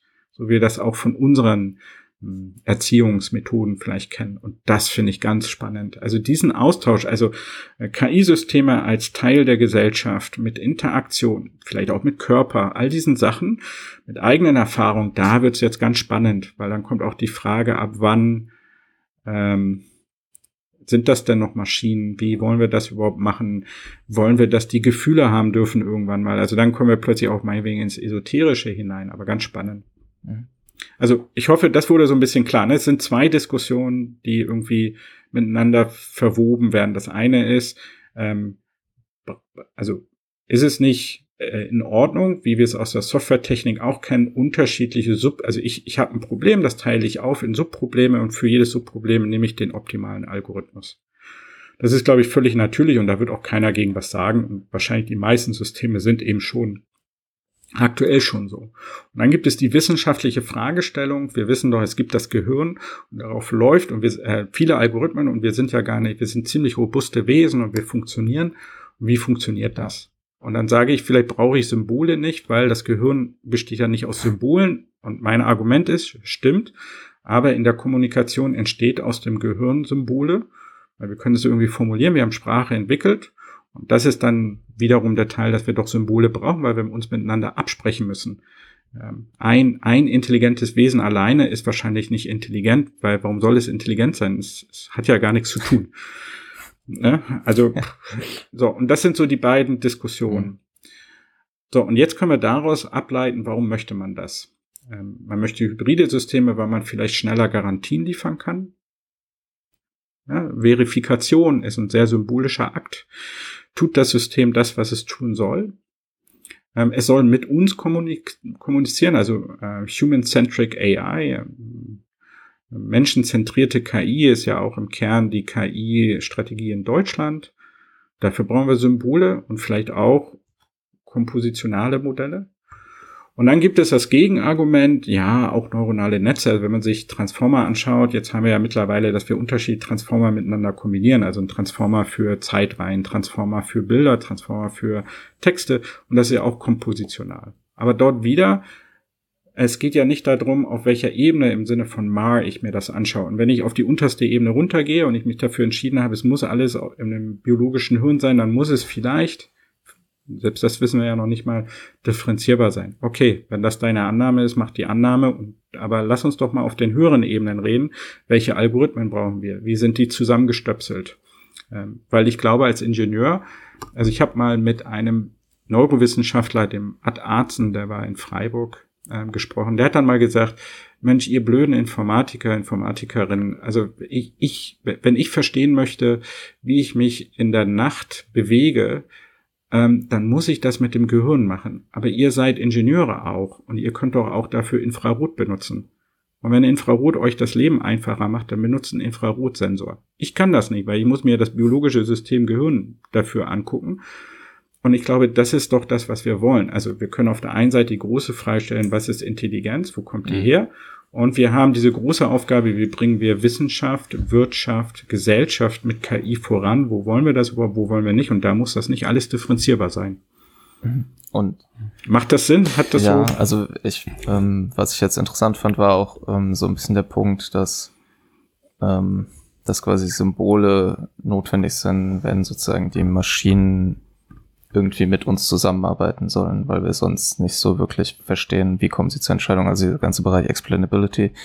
Ähm, dann auch dein Punkt, wenn ich das richtig verstehe, dass es einfach häufig einfacher ist, es so zu machen ähm, ja. und dadurch leichter zu implementieren ist. Und dann gibt's ja diese noch tiefer liegende Debatte, dass sozusagen die Frage ist, ob denn ähm, diese Kompositionalität notwendig ist, um gewisse Ziele zu erreichen. Ähm, also ich glaube, ähm, Komplexitätstheorie in der Informatik sagt uns, es ist vorteilhaft. Also Divide and Conquer, Standardbeispiel. Plötzlich wären wir logarithmisch. Ja, also sollten wir das doch benutzen oder, oder quasi linear, ne? also n log n im, im Suchen. Finde ich vernünftig. Deutet für mich darauf hin, Kompositionalität ist gut. Aber stellt sich natürlich die Frage, ob man das wirklich überall antreffen muss. Mhm. Und ich finde, die Transformer zeigen, dass man sehr intelligentes Verhalten vielleicht auch durch zum Großteil Imitation auf intelligente Art hinbekommt. Okay, das ist toll, aber ich glaube jetzt wieder, wenn ich das System verstehen möchte, robuster machen möchte, ist Kompositionalität vielleicht wieder besser. Und wir, wir sehen ja noch diese Probleme mit dem Zählen, mit diesen Konsistenz-Constraints, also ein roter Würfel auf einen blauen Würfel, dann noch generiert DALI Dinge, die auch ein bisschen schief gehen dort ist, ist, ist okay, aber ich glaube, auch das wird sich lösen. Wie lange das noch braucht, weiß ich nicht. Ähm, wird vielleicht noch länger also, brauchen, wird vielleicht nicht so lange brauchen. Fand ich interessant, dass das Modell, was davor vorgestellt wurde, dieses Glide, hat diese Fehler nicht so häufig gemacht. Das konnte das mhm. deutlich besser. Aber hat halt wahrscheinlich weniger beeindruckende Ergebnisse visuell erzeugt. Und ähm, naja, und wir kommen wieder in dieses andere Problem zurück wie spezifiziere ich denn jetzt all diese Constraints? Was, was heißt Konsistenz überhaupt? Ne? Und wenn wir das alles durch Regeln hinschreiben wollen, wird das vielleicht auch wieder schwierig. Ne? Wieder zurück. Wie definiere ich einen Baum? Ja, das, das haben wir doch jetzt gelernt, dass wir das so vielleicht nicht wollen. Und darum geht es aber auch nicht. Also nochmal wieder auf den, ich, ich kann vielleicht das Constraint, was heißt, ähm, dass ein Block auf dem anderen Block ist, kann ich vielleicht ja auch in einem anderen Transformer lösen. Und jetzt habe ich einen Transformer, der einen anderen Transformer reguliert. Also wieder auch compositional. Auf dieser Ebene der Systeme. Ich kann das auch in einem Bild machen, ne, dass ich Objekte habe. Und was gerade ganz viel passiert, ist so ob objektzentriertes Deep Learning. Also ich versuche nicht alles pixelbasiert zu machen, sondern ich nehme erstmal sowas wie YOLO oder Slot Attention und extrahiere Objekte. Und dann auf dieser Objektrepräsentation kann ich Logik anwenden. Und die Logik kann differenzierbar sein oder auch nicht. Das ist das, was wir zum Beispiel mhm. machen. Ne? Und was wir jetzt aktuell machen, ist, dass wir so DALI-ähnliche Generatoren nehmen und dann gucken wir uns das Bild an, machen eine Object äh, Recognition drauf und das logische Constraint, ne, das ähm, Blau soll auf Rot sein. Und wenn das nicht so ist, müssen wir halt nochmal neu generieren. Also man kann da schon was machen. Ähm, auch das mit der Moral, worüber wir vorhin gesprochen hatten, ähm, da ist auch, dass wir einen Transformer nehmen, um einen anderen Transformer oder ein anderes Language-Modell zu kontrollieren. Und das ist auch Compo äh, Compositionality. Ne? Also ich glaube, dass das ein sehr natürliches Konzept ist, aber nur weil es natürlich ist, heißt es ja, ja nicht, dass es der, die einzige Herangehensweise ist. Also vielleicht funktioniert auch monolithisch extrem gut. Allerdings, also es führt nicht zu dem Argument, was mal so herumgefleucht ist aus meiner Sicht, ähm, dass gesagt wurde, the end of all theory. Also das glaube ich ist es eben nicht. Das war ähm, Ex-Chief-Editor von Wired und äh, ne, der, der hat eben argumentiert, intelligentes Verhalten, dafür brauchen wir einfach nur mehr und mehr und mehr und mehr und mehr, mehr Daten. Aber wir wollen ja nicht nur, ne, also ab wann ist das äh, Schiff neu, ne? Das alte philosophische Problem. Wenn ich jede Planke immer wieder neu ersetze, wann, also ist es immer noch das alte Schiff oder nicht? Aber ich will ja Erkenntnis haben. Ich will ja verstehen, warum jemand was gemacht hat. Ich will verstehen, ob die Handlung gut oder schlecht war. War die richtig oder falsch? War die optimal? War die suboptimal? Also wenn ich an Kahnemann denke, wenn ich an so viele andere Fragestellungen in der Ökonomie denke, dann will ich ja nicht nur den Menschen nachbauen, sondern am besten ja auch verstehen können. Und deswegen glaube ich, brauchen wir mehr als nur diesen monolithischen Block, sondern wir brauchen dann immer noch das Mikroskop, was uns erlaubt, dieses, dieses System besser zu verstehen. Und deswegen glaube ich, werden wir immer wieder darauf zurückkommen und Daten alleine reichen nicht, weil sonst müsste ich ja die gesamte Welt beobachten und das kann ich nicht. Also müsste ich ja die Welt neu erschaffen und das habe ich physikalisch ja gar nicht die Möglichkeit. Das ja, geht nicht. Das ist ein Thema für, einen, für einen anderen Podcast, ja. Ja. Ähm, ich habe, leider habe ich das noch nicht fertig gelesen. Vor kurzem hat, ich glaube, es war Microsoft so ein Paper veröffentlicht zu Neuro Compositional Computing. Und ähm, der Ansatz von denen war irgendwie, dass sie versuchen zu erklären, warum Transformer so gut funktionieren. Und mhm. erklären es irgendwie, als wäre das sozusagen so eine erste Stufe dieser Art von Computation, die diese zwei vorkommenden, also einmal, dass es differenzierbar ist, irgendwie und dass äh, wir mit Vektoren arbeiten, die in so einem Vektorenraum sind, wo, wie man ja, könnte man ja auch das Gehirn so beschreiben und gleichzeitig aber auch das kombinieren mit diesem Effekt des den wir sozusagen, also ich fand es schön, in dem Paper haben sie es das so schön dargestellt, dass sozusagen mhm. die gesamte Geschichte der Analyse menschlicher Intelligenz eigentlich immer diesen kompositionalen Blick auf unsere Fähigkeiten hat und ähm, auch weil die Welt scheinbar ja so erklärbar ist. Es gibt halt eben Bäume und wir können die abgrenzen von dem Ort, wo sie draufstehen und so weiter und so fort. Und ähm, ich fand es ganz interessant, halt zu, zu zu versuchen zu erklären, warum jetzt diese Transformer so funktionieren, wie sie funktionieren unter diesem Aspekt und dann, wie, wenn das wirklich so ist, wie können wir diese Architektur verändern, dass sie diesen, ähm, diese Verbindung von sozusagen einer Kompositionalität und von der Benutzung von Vektoren äh, noch besser nutzen, dass wir auch logische Schlussfolgerungen und sowas mhm. ermöglichen. Und ähm, warum ich das jetzt erzähle, ist, äh, das wäre jetzt so meine Frage noch, mein Eindruck ist manch, war jetzt so, dass nicht so hundertprozentig klar ist manchmal, warum die Systeme so gut funktionieren, wie sie funktionieren. Also gerade, ähm, ist, ich habe jetzt ein paar Paper in letzter Zeit gesehen, die versuchen, zu, auch kleinere Transformer-Modelle ähm, zu untersuchen, um so ein bisschen zu verstehen, was da genau passiert. Vielleicht kannst du dazu noch was sagen, weil das fand ich sehr interessant, dass man sozusagen was baut und es funktioniert und dann vielleicht noch nicht so ganz klar ist, warum das jetzt so gut funktioniert und dann wieder sozusagen das zum, Forschungs zum Forschungsobjekt wird. Ja, aber das würde ich sagen, ist Deep Learning. Und das würde auch Jan LeCun, glaube ich, mhm. unterschreiben, ne? dass er eben sagt, das Problem mit Deep Learning ist, äh, es gibt vielleicht Best Practice, aber es gibt noch nicht die Theorie, wobei die Theorie entwickelt sich ja auch. Also mhm. es gibt also Anzeichen dafür, dass diese überparametrisierten Modelle, also diese ganz vielen Neuronen, die aber ja nicht Eingabe sind, dass die gerade dazu führen, dass jedes lokale Minimum auch fast so gut wie das hoffentlich existierende globale Minimum sind, also wenn wir Energie minimieren wollen oder, oder wenn wir irgendein anderes Score maximieren wollen, meinetwegen Maxima. Also für mich macht das den Reiz an KI aus. Dieses, wir kriegen was hin, und jetzt haben wir eigentlich nur noch mehr Fragen, so wie du das ja vorhin auch schon sagtest. Ne? KI, also diese, diese etwas andere Definition ist, KI ist die Avantgarde der Informatik. Und äh, immer wenn man was verstanden hat, ist es nicht mehr KI, weil dann ist es auch nur ein Algorithmus. Und ich glaube, jetzt haben wir zum ersten Mal komische Algorithmen, die wir immer noch nicht verstehen. Also wir haben sie, aber wir haben sie noch nicht verstanden. Und das ist ja ganz spannend, dass wir jetzt diese neuen Algorithmen zum Gegenstand der Forschung an sich machen können. Und ich glaube, dass dort gerade im Zusammenspiel mit Kognitionswissenschaft, die ja eigentlich damals 1956 bei der Gründung schon dabei war, also ich glaube auch Jeff Hinton war der nicht sogar an einem Institut für Kognitionswissenschaften, aber zumindest auch in Kognitionswissenschaften publiziert. Ne? Also das wird wieder enger zusammenkommen, weil wir können viel voneinander lernen, aber auch die Psychologie, auch die Biologie, die Physik. Also die Physik, ne? komplexe Systeme zu verstehen. Und ich glaube, wir kriegen es zum ersten Mal hin, dass wir eben Objekte Artefakte bekommen, mit denen wir diese Experimente fahren dürfen. Denn die Experimente wollen wir ja mit Menschen nicht alle fahren unbedingt, ne? oder zumindest in der Masse. Also ich würde sagen, ja, für mich ist das okay. Ich finde das toll, ich finde das faszinierend. Ich glaube nur, das andere, Angst davor haben, ne? Weil, also wir kreieren nochmal neue Dinge, die wir nicht mhm. verstehen. Ähm, und ich glaube, da kommen wir dann wieder zurück zu unserer ursprünglichen Fragestellung mit German Angst und überhaupt Angst und, und diesen ganzen Sachen. So, jetzt nochmal zur Kompositionalität nur kurz. Ja, also Arithmetik, ne, dieses, ähm, ich nehme Bilder und, und sage, nehme mir aber Mann heraus und stecke Frau rein und dann kriege ich ein anderes Bild. Das ist das Faszinierende und das ist manchmal schwierig mit Logik. Äh, mit Logik oder diskreten System auf der anderen Seite kann ich Beweise einfacher führen.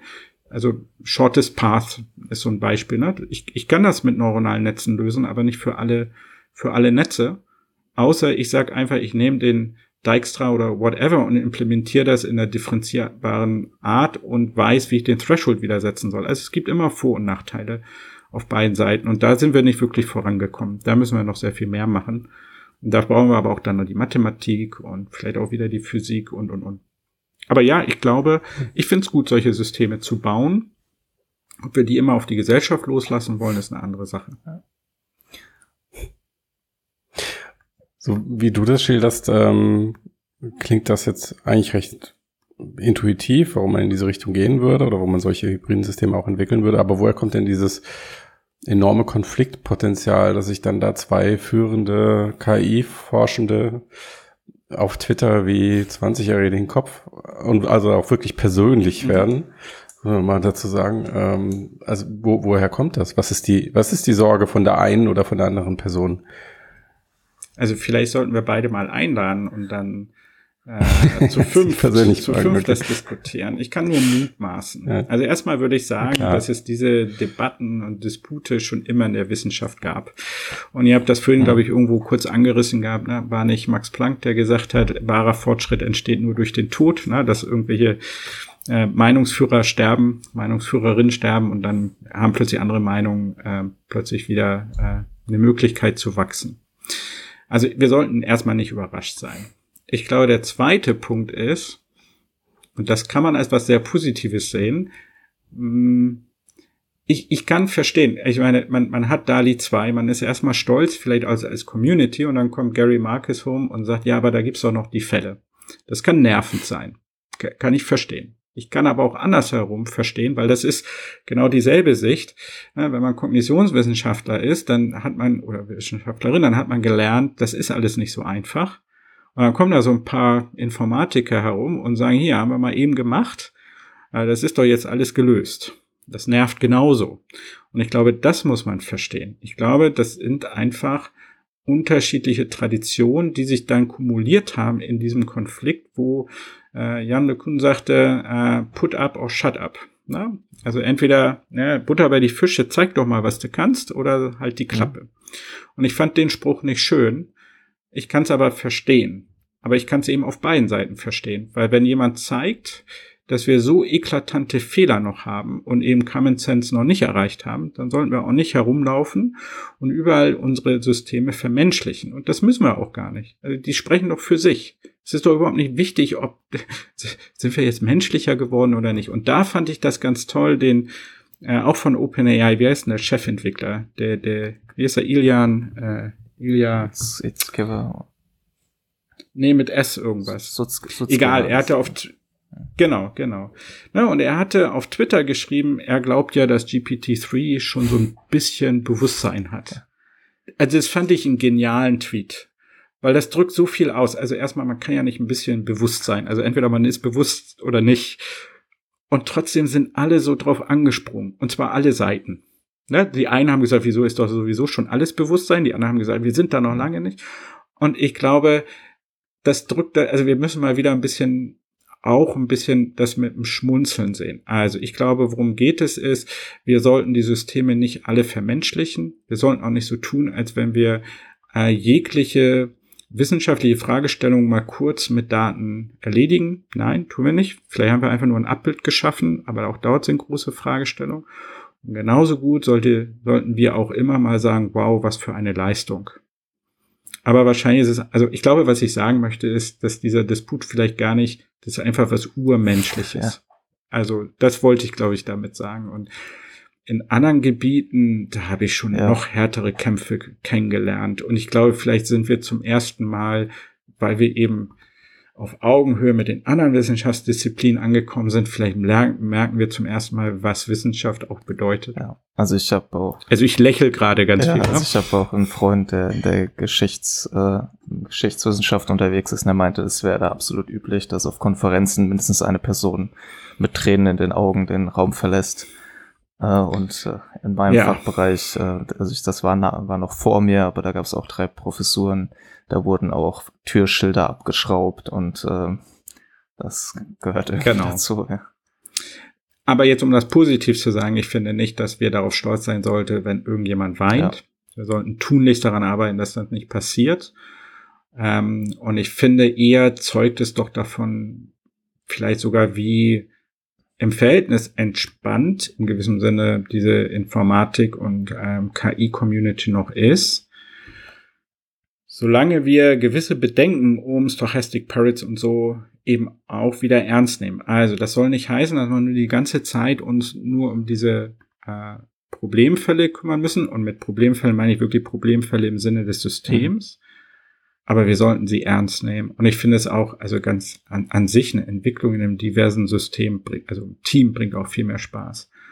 Und dann sollten wir vielleicht aber auch eben anfangen, wieder ein bisschen also wie gesagt, es gibt nicht nur negative Stereotypen und ich finde, wenn man von äh, uns verlangt, dass wir unsere Systeme nicht vermenschlichen, dann sollten wir jetzt plötzlich aber auch nicht jeden Chatbot als Rassisten bezeichnen, weil das, ne, also dieser Chatbot ist ein Chatbot, der hat keine Arme, keine Beine, der hat auch keinen eigenen Willen, das ist reaktiv. Also dann bitte auf beiden Seiten bitte mal fair bleiben. Ne? Genauso wie ich immer mal klarstellen möchte, KI ist nicht gleich Deep Tech Firmen. Es gibt immer noch uns Forscher auch. Und, und ich finde das immer so, wenn dann gesagt wird, äh, die, die, die, die, diese, diese ganze KI ist ja rassistisch. Nee, sorry Leute, ich bin also nach bestem Wissen und Gewissen sehe ich mich nicht als einen Rassisten. Und ich möchte auch nicht immer, dass mir das unterstellt wird. Und ich möchte eben auch, weil die anderen ja auch nicht möchten, dass man ihnen das unterstellt. Und jetzt kann man sagen, das ist halt politisch, muss man manchmal den Mund aufmachen und über die Stränge schlagen. Ja, das ist dieser, was wir in Deutschland zivile Ungehorsam nennen. Das ist okay und vielleicht ist das die Debatte, die wir gerade führen, dass beide Seiten eigentlich wissen, der andere hat schon recht, aber wir müssen ja unser Gesicht wahren und keine Ahnung. Aber ich würde mich wirklich freuen, wenn wir ja, ich stocke gerade. Ich habe nämlich gelernt, also mehr Aufmerksamkeit bekommt man, wenn man jetzt auf der einen Seite oder der anderen steht. Ich muss mir gleich noch mal kurz überlegen und da, da jetzt noch einen rauszuhauen. Äh, also genau, ich hau den raus. Machen wir so. Ich glaube, sowohl Gary als auch Jan de Kuhn äh, liegen falsch. Ich glaube, die haben immer noch nicht verstanden, was KI ist und wenn Sie das gerne mal verstehen wollen, dann sollen Sie zu Häschchen AI kommen. ich hoffe, das ist jetzt der Spaß ist rübergekommen. Ähm, vielleicht kannst du ganz kurz noch was dazu sagen, Solltest du mal twittern mit Ed Likün. Nee, ich dachte, ich twitter mal eher so, Gary und Jan zusammen haben auch ein bisschen Bewusstsein ja. schon, glaube ich. Bin mir aber nicht ganz sicher. Der ist auch, ähm, der ist auch gut, ja. Wir haben es am Anfang erwähnt, wir haben es jetzt noch mal erwähnt. Vielleicht kannst du kurz noch was zu Hash und AI sagen, also was das ist und ähm, weil ich finde es ein interessantes ja. Projekt. Es ist auch viele Universitäten beteiligt und ja. Ja, das ist Fluch und Segen gleichzeitig. Genau, aber das ist auch ein bisschen die Idee. Also ich glaube ganz stark daran, hm, aber auch weil ich nicht mein eigenes Startup habe, ich glaube einfach, KI braucht ein Ökosystem. Man kann jetzt argumentieren, dass Silicon Valley so ein Ökosystem ist und das hat Vor- und Nachteile, weiß ich nicht, aber wir brauchen es auf jeden Fall mal in Deutschland. Und ähm, das kommt insbesondere daher, in Deutschland sind wir halt sehr stark am Humboldtschen System orientiert. Das heißt, wir haben eine KI-Professur, das muss ja wohl reichen ne, Universalgelehrte Humboldt und damit geht das alles. Wenn man nach Amerika guckt, da haben wir ganze Fakultäten des maschinellen Lernens, also zumindest an der CMU, ne, Tom Mitchell und die Leute. Und dann haben wir dort plötzlich 50, 60 äh, Professorinnen, Professoren, die dort irgendwie an KI forschen. Also Vielleicht wird da manchmal auch der Postdoc schon mitgerechnet. Also das sind immer schwierige Zahlen, aber sie haben verstanden, dass es okay ist, wenn es drei Machine Learner gibt an einem Ort oder fünf äh, allgemeine KIler oder logikbasierte, was auch immer. Und das war so ein bisschen die Hoffnung hier, dass wir gesagt haben, wir brauchen Masse und wir brauchen Qualität im Ökosystem. Und deswegen waren wir ganz froh, dass wir die Politik davon überzeugen konnten und dass drei Ministerien, Wirtschaft, Wissenschaft und Digitalministerium gesagt haben, ja, das finden wir klasse. Also so wie ihr zusammengeht, gehen wir auch zusammen. Und wir sehen das als ein gemeinsames Projekt. Das heißt Häschen AI, das sind 20 neue KI-Professuren plus zwei äh, über einen anderen Topf, der an die Fachhochschulen geht. Aber sie selber sind 20 Professuren. Ähm, zum Thema KI und auch sehr viel maschinelles Lernen. Also wir haben das schon mal geschafft. Und wir wollen jetzt die Infrastruktur eben versuchen auch zu bieten, weil wir, na, also wir wollen ja die Welt auch positiv verändern mit unseren Werten, mit unseren Wertvorstellungen in einem öffentlichen Raum. Dadurch, dass wir Professuren sind, entstehen dann, oder Professorinnen, Professoren entstehen eben Dinge, an die die Gemeinschaft ähm, Rechte hat. Das finde ich, wenn wir so an Transformer-Modelle denken, eben extrem wichtig, weil wir dann auf einmal ne, irgendwann wird ein neuer Kollege berufen und er, sie darf das auch ändern und bringt seine Sicht mit hinein und seine Wertvorstellung. Und das finde ich ist der Unterschied in der Firma. Mag das passieren, solange alles gut läuft. Aber man kann dann ziemlich schnell auch sagen, ah, jetzt habe ich aber eine andere Idee, wo meine Firma hingehen soll. Und dann ist es auch einmal nicht so einfach. Der Fall Timne Gebru schon dazugehörte, keine Ahnung, weiß ich nicht. Aber es muss nicht immer alles so einfach gehen an Universitäten auch nicht. So, das heißt, wir wollen Infrastruktur. So, jetzt müssen wir aber nicht nur forschen und Infrastruktur, sondern gemeinsam können wir dann auch schaffen, also als Infrastruktur und Forschung, die Transformation hinzukriegen, also das auf die Straße zu bringen. Weil das ist das andere, was ich in Amerika sehe, haben wir ja auch viel drüber gesprochen. Wenn man das Ganze groß betreiben will, muss man auch irgendwo Geld ein bisschen einnehmen oder zumindest eine Wertschöpfung schaffen. Und das sollten Universitäten nicht machen. Aber mit Firmen, mit Startups, gemeinschaftlich geht das. Dann kommt eben jetzt auch die Firmen plötzlich mit hinein. Und wenn man dann unsere Geschäftsführerin Annette Miller anschaut, dann hat die jetzt einen Exist Hub nach Darmstadt geholt oder zu Häschen AI. Und wir versuchen das eben gemeinsam mit Merantix zu pushen und mit Aleph Alpha, ähm, einem der größten Deep Tech Invests in Deutschland, also ein bisschen European oder German Open AI. Das ist so der Anspruch.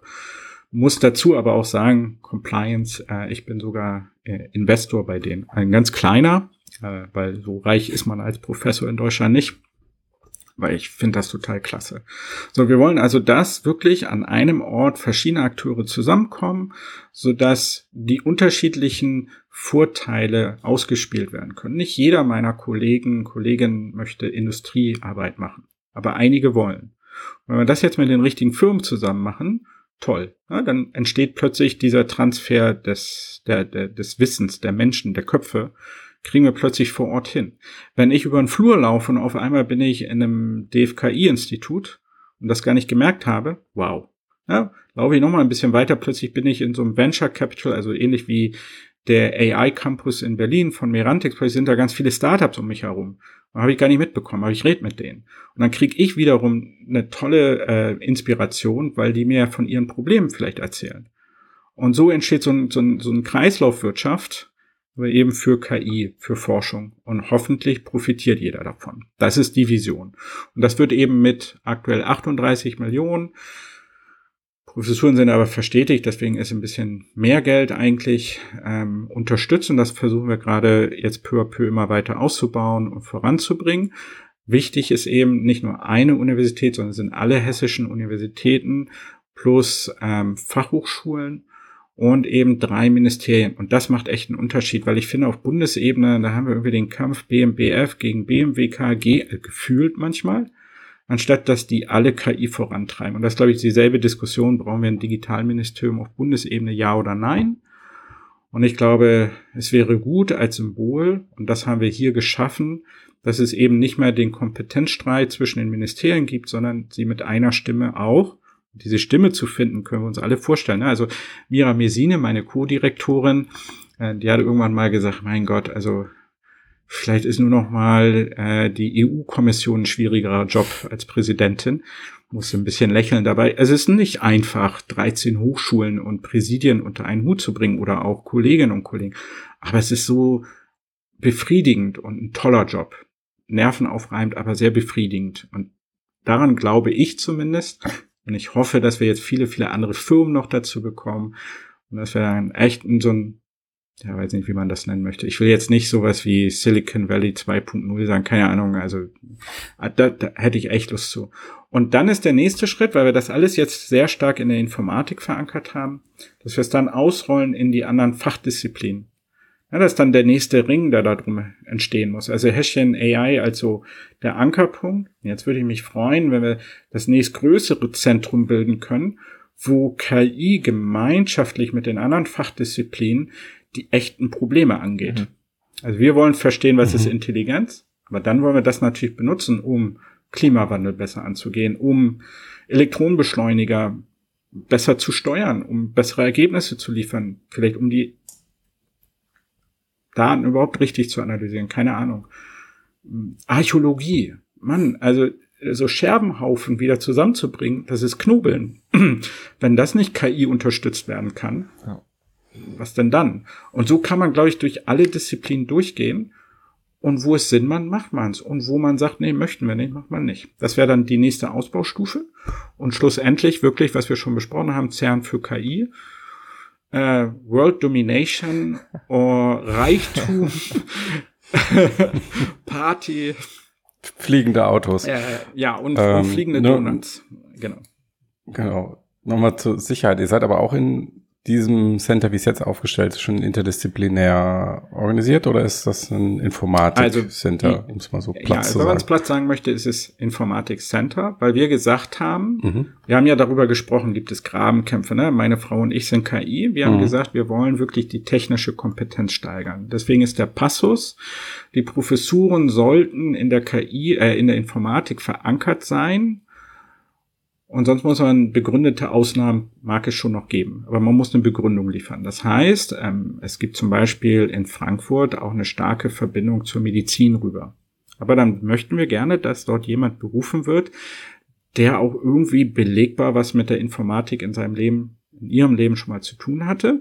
Oder es muss eine Begründung gegeben werden, warum ist das so spannend. Aber im Grunde genommen ist es Informatik und das ganz bewusst, weil wir eben, wenn man sich die Geschichte, die Genese der KI anschaut, dann kommt die aus der Informatik. Also ich weiß gar nicht, warum ich das eigentlich begründen sollte, weil, also, wie gesagt, äh, die Physiker geben ja auch nicht das Geld, was für die Physik vorgesehen sind, weil sie finden KI so spannend. Aber eben nur in der ersten Ausbaustufe als Kern, als Verankerung. Und dann müssen wir ausstrahlen. Und die Ausstrahlung ist auch jetzt schon angesehen weil wir eigentlich gerne solche Brückenprofessuren und ne, dürfen auch gerne im Zentrum nachher Mitglieder von anderen Fakultäten dabei sein. Ähm, ja, aber im Kern Informatik, ja. Weil du vorhin meintest, die übergeordnete Frage, vielleicht habe ich das auch falsch verstanden, die übergeordnete Frage ist, Forschungsfrage von euch, was ist Intelligenz? Okay. Also, nein, nein, nicht, also ja. die übergeordnete Frage ist KI. Und dann gibt es aber die ganz allgemeine ja. Frage und dafür steht Darmstadt. Also wir haben ja auch das Center for Cognitive Science und mhm. ähm, Kollegen aus den Kognitionswissenschaften sind auch äh, im KI-Zentrum, also in Hessian AI. Weil eben, also wenn man sich die Genese anschaut, 1956, Dartmouth, die KI-Konferenz, da waren halt auch viele Kognitionswissenschaftler, Psychologen. Wenn man sich Reinforcement Learning anschaut, ne? Skinnerbox, ja. also das kommt aus der Psychologie, diese, diese Algorithmen. Ähm, PCA, behaupte ich, wurde eher in den Kognitionswissenschaften erfunden als in irgendeiner, also damals gab es den Begriff oder gab es die Informatik wahrscheinlich noch nicht mehr. Also da gibt es ganz viele tolle Berührungspunkte und die sind auch schon mit drin. Also insofern, übergeordnet ist es Intelligenz, aber aktuell, weil es KI ist, sehr stark komputational und in der Informatik verankert und dann hoffentlich, wenn die Politik mitspielt, die nächste Ausbaustufe, wo wir dann dediziert wirklich nicht nur durch tolle Forschung, die die Professuren ja machen, sondern dann dediziert auch ein übergeordnetes, vielleicht Zentrum, paralleles Zentrum, was auch immer, wo es dann dediziert darum geht, wie können wir KI mit Klimawandel, wie können wir KI, also gegen den Klimawandel, wie können wir, wie kann KI helfen, mhm. Archäologie besser zu betreiben und, und so. So, aber an sich bin ich dran interessiert, Intelligenz zu verstehen. Aber das ist mein, meine Sache und KI will ja auch KI, also Intelligenz verstehen, nur nicht unbedingt auf die psychologische Art dann manchmal. Ne? Ich glaube nur, dass es vorteilhaft mhm. ist. Und wer jetzt auf diese Webseite geht, äh, also hashen.ai, der wird dort den Begriff die der dritten Welle lesen. Ähm, Im Prinzip mhm. haben wir schon viel darüber gesprochen, glaube ich, ohne es zu benennen, Vielleicht magst du ganz kurz noch mal was dazu sagen. Ja, also erstmal möchte ich zu Häschen AI was sagen, weil ich finde das einen genialen Namen, weil äh, jeder lokale Deutsche denkt, da geht's um Hessen, weil wir ja in Hessen sind und Häschen.ki ist halt das hessische Zentrum für KI. Aber international Häschen, Häschen Matrix ist einfach nur Second Order, schnellere Optimierung. Also wir wollen bessere KI machen. Also ich fand das schon sehr, sehr genial. So, was ist die bessere KI? Übergang. Äh, ich glaube halt, also wir haben, die erste Welle der KI war, wir haben alles per Hand programmiert. Dann erleben wir gerade die Früchte der zweiten Welle, nämlich wie toll ist das, wenn man diese Definition, diese Programme zumindest zum Teil erlernen kann. Aber das reicht nicht aus. Wir haben ja schon über Symbole, Kompositionalität und all diese Dinge hybrid gesprochen. Am Ende wollen wir KI-Systeme haben, die Menschheit unterstützend sind. Also wir wollen irgendwie, dass es uns besser geht. Und dafür brauchen wir aber Systeme, die ja mit uns interagieren können, die vielleicht ähnlich gut denken können. Also wir, wir, vielleicht können die Systeme gut lernen, aber denken, da ist manchmal noch das Problem. Und wie kriegen wir beides zusammen? Und eben insbesondere Kommunikation. Wie können die sich uns mitteilen, sodass wir verstehen und wir können auch wieder zurückspielen und sagen, ah, da bist du aber nicht so gut, da müsstest du dich ändern. So, und die ganz große Frage dabei ist, und die ist mathematisch völlig ungelöst, die wird auch im Deep Learning gerade unter Out of Sample Distributions und, ähm, ähm, angegangen oder out of domain Samples, wie, wie man es auch immer nennen möchte, ist die Frage, wie kann denn so ein System ähnlich gut wie der Mensch verstehen, dass es gerade in einer Situation ist, für die es nicht wirklich vorbereitet ist. Also momentan haben wir sehr inselbegabte Systeme, Transformer versuchen allgemeiner zu werden, aber eigentlich sind es immer noch Inselbegabung. Und wie schaffen wir es jetzt, dass das System sagt, oh, wait a minute, also die Situation, die habe ich noch nie, also ich glaube, dafür war ich auch nicht vorgesehen. Also hier muss ich jetzt aber aufpassen. Und das gibt es kaum. Das ist eine sehr, also da sind Menschen ziemlich gut. Nicht immer, aber ziemlich gut. Und das denen beizubringen, das zu verstehen, das ist Common Sense. Das ist genau dieses jetzt zu verstehen, ups, hier bin ich mir nicht ganz sicher. Und zwar nicht nur auf der Ebene von äh, Uncertainty Prediction oder ähm, Uncertainty Quantification, wie es ja viel bei tiefen Netzen gemacht wird, sondern wirklich neue Situationen, dass Dali selber sagen könnte, okay, also du hast mich gefragt, eine blaue Box auf einer grünen Box zu generieren, das kann ich anscheinend nicht. Also warum müssen wir das als Mensch dem Dali wieder mhm. Also und ja, ob wir das hinkriegen, keine Ahnung, aber finde ich ein tolles Ziel. Und das ist auch das Ziel, was die DARPA in Amerika schon ausgerufen hat. Also wir, ja. wir haben uns dort sehr stark bedient und motivierend lassen, motivieren lassen, ja. ja. Und sagt Dali dann in deinem Szenario, ähm, das kann ich jetzt nicht und macht es also nicht? Oder kann man auch noch fragen, warum kann Ja, das wäre nicht? mit der Kommunikation zusammen das, was wir gerne hätten. Aber ganz ehrlich, ich glaube, mhm. die, die, die, die Situation wäre erstmal, wenn man Dali fragt, mach mir was zu essen. So, was könnte Dali machen? Dali könnte vielleicht ein Bild zeichnen, wo Essen drauf ist. Aber ich glaube, es wäre fair, wenn wir sagen, das war nicht die Aufgabe, sondern ich habe jetzt Hunger. Also, und wenn dann das System sagen würde, ja, dafür war ich nicht wirklich vorgesehen. Und jetzt das nicht immer nur als Ausnahme. Natürlich kann ich das jetzt damit hineinprogrammieren wieder, aber dann das nächste Mal sage ich, Dali, ja. äh, besorg mir einen Termin beim, beim Friseur. Ja. Und wir Menschen haben dieses Allgemeinwissen. Wir, wir verstehen, was unsere Aufgabe ist. Wir können auch sagen, nee, kann ich nicht. Also wenn ihr mich jetzt fragen würdet, eben hattet ihr ja schon, ne, was sind die juristischen Implikationen, dann kann ich einfach mal sagen, ich bin kein Jurist. Ich, ich kann es euch nicht sagen und ich will das auch nicht. Und das steht mir auch nicht zu. Warum kann Dali das nicht?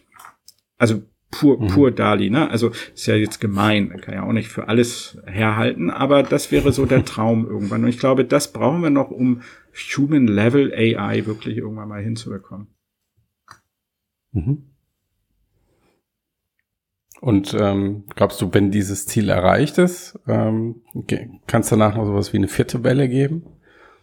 Es wird wahrscheinlich auch noch. Wenn man mal ganz weit in die Zukunft denkt. wird es auch noch eine fünfte geben. Also ich glaube, äh, eine ganz wichtige vier Aspekt der vierten Welle, den wir noch nicht ganz so hervorgehoben haben, aber der im Machine Teaching schon so ein bisschen anklingt, ist, also zwei Dinge. Und vielleicht sind das vierte und fünfte Welle. Vierte Welle ist für mich, dass das System mich korrigieren könnte.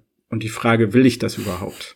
Also das ist eine ganz schwierige Frage, ne? Aber also jetzt stellt euch mal vor, dass so so ein bisschen wie der automatische Bremsassistenz Assistent dieses System auch sagen kann bei der Interpretation von Röntgenbildern, du Ärztin, Arzt, du scheinst einen blinden Fleck zu haben, lies doch noch mal danach.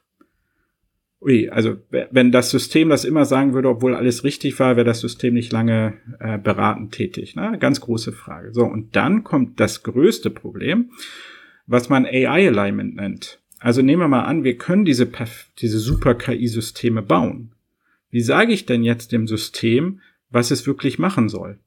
Und das sind dann diese, diese, diese Überlegungen, die sich auch Stuart Russell schon gemacht hat und äh, äh, Bostrom und so. Ne? Also wenn ich sage, KI produziere mir Büroklammern, wie entsteht denn das, dass das System versteht, um Büroklammern zu produzieren, darf ich nicht über Leichen gehen?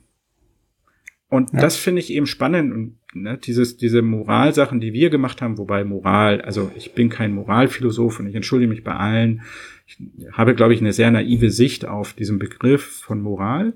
Das finde ich aber total spannend. Und ich glaube, das ist auch das, was Gary Marcus gerne hätte. Und ich glaube auch, das ist das, was Jan LeCun und Jeff Hinton und viele andere gerne hätten.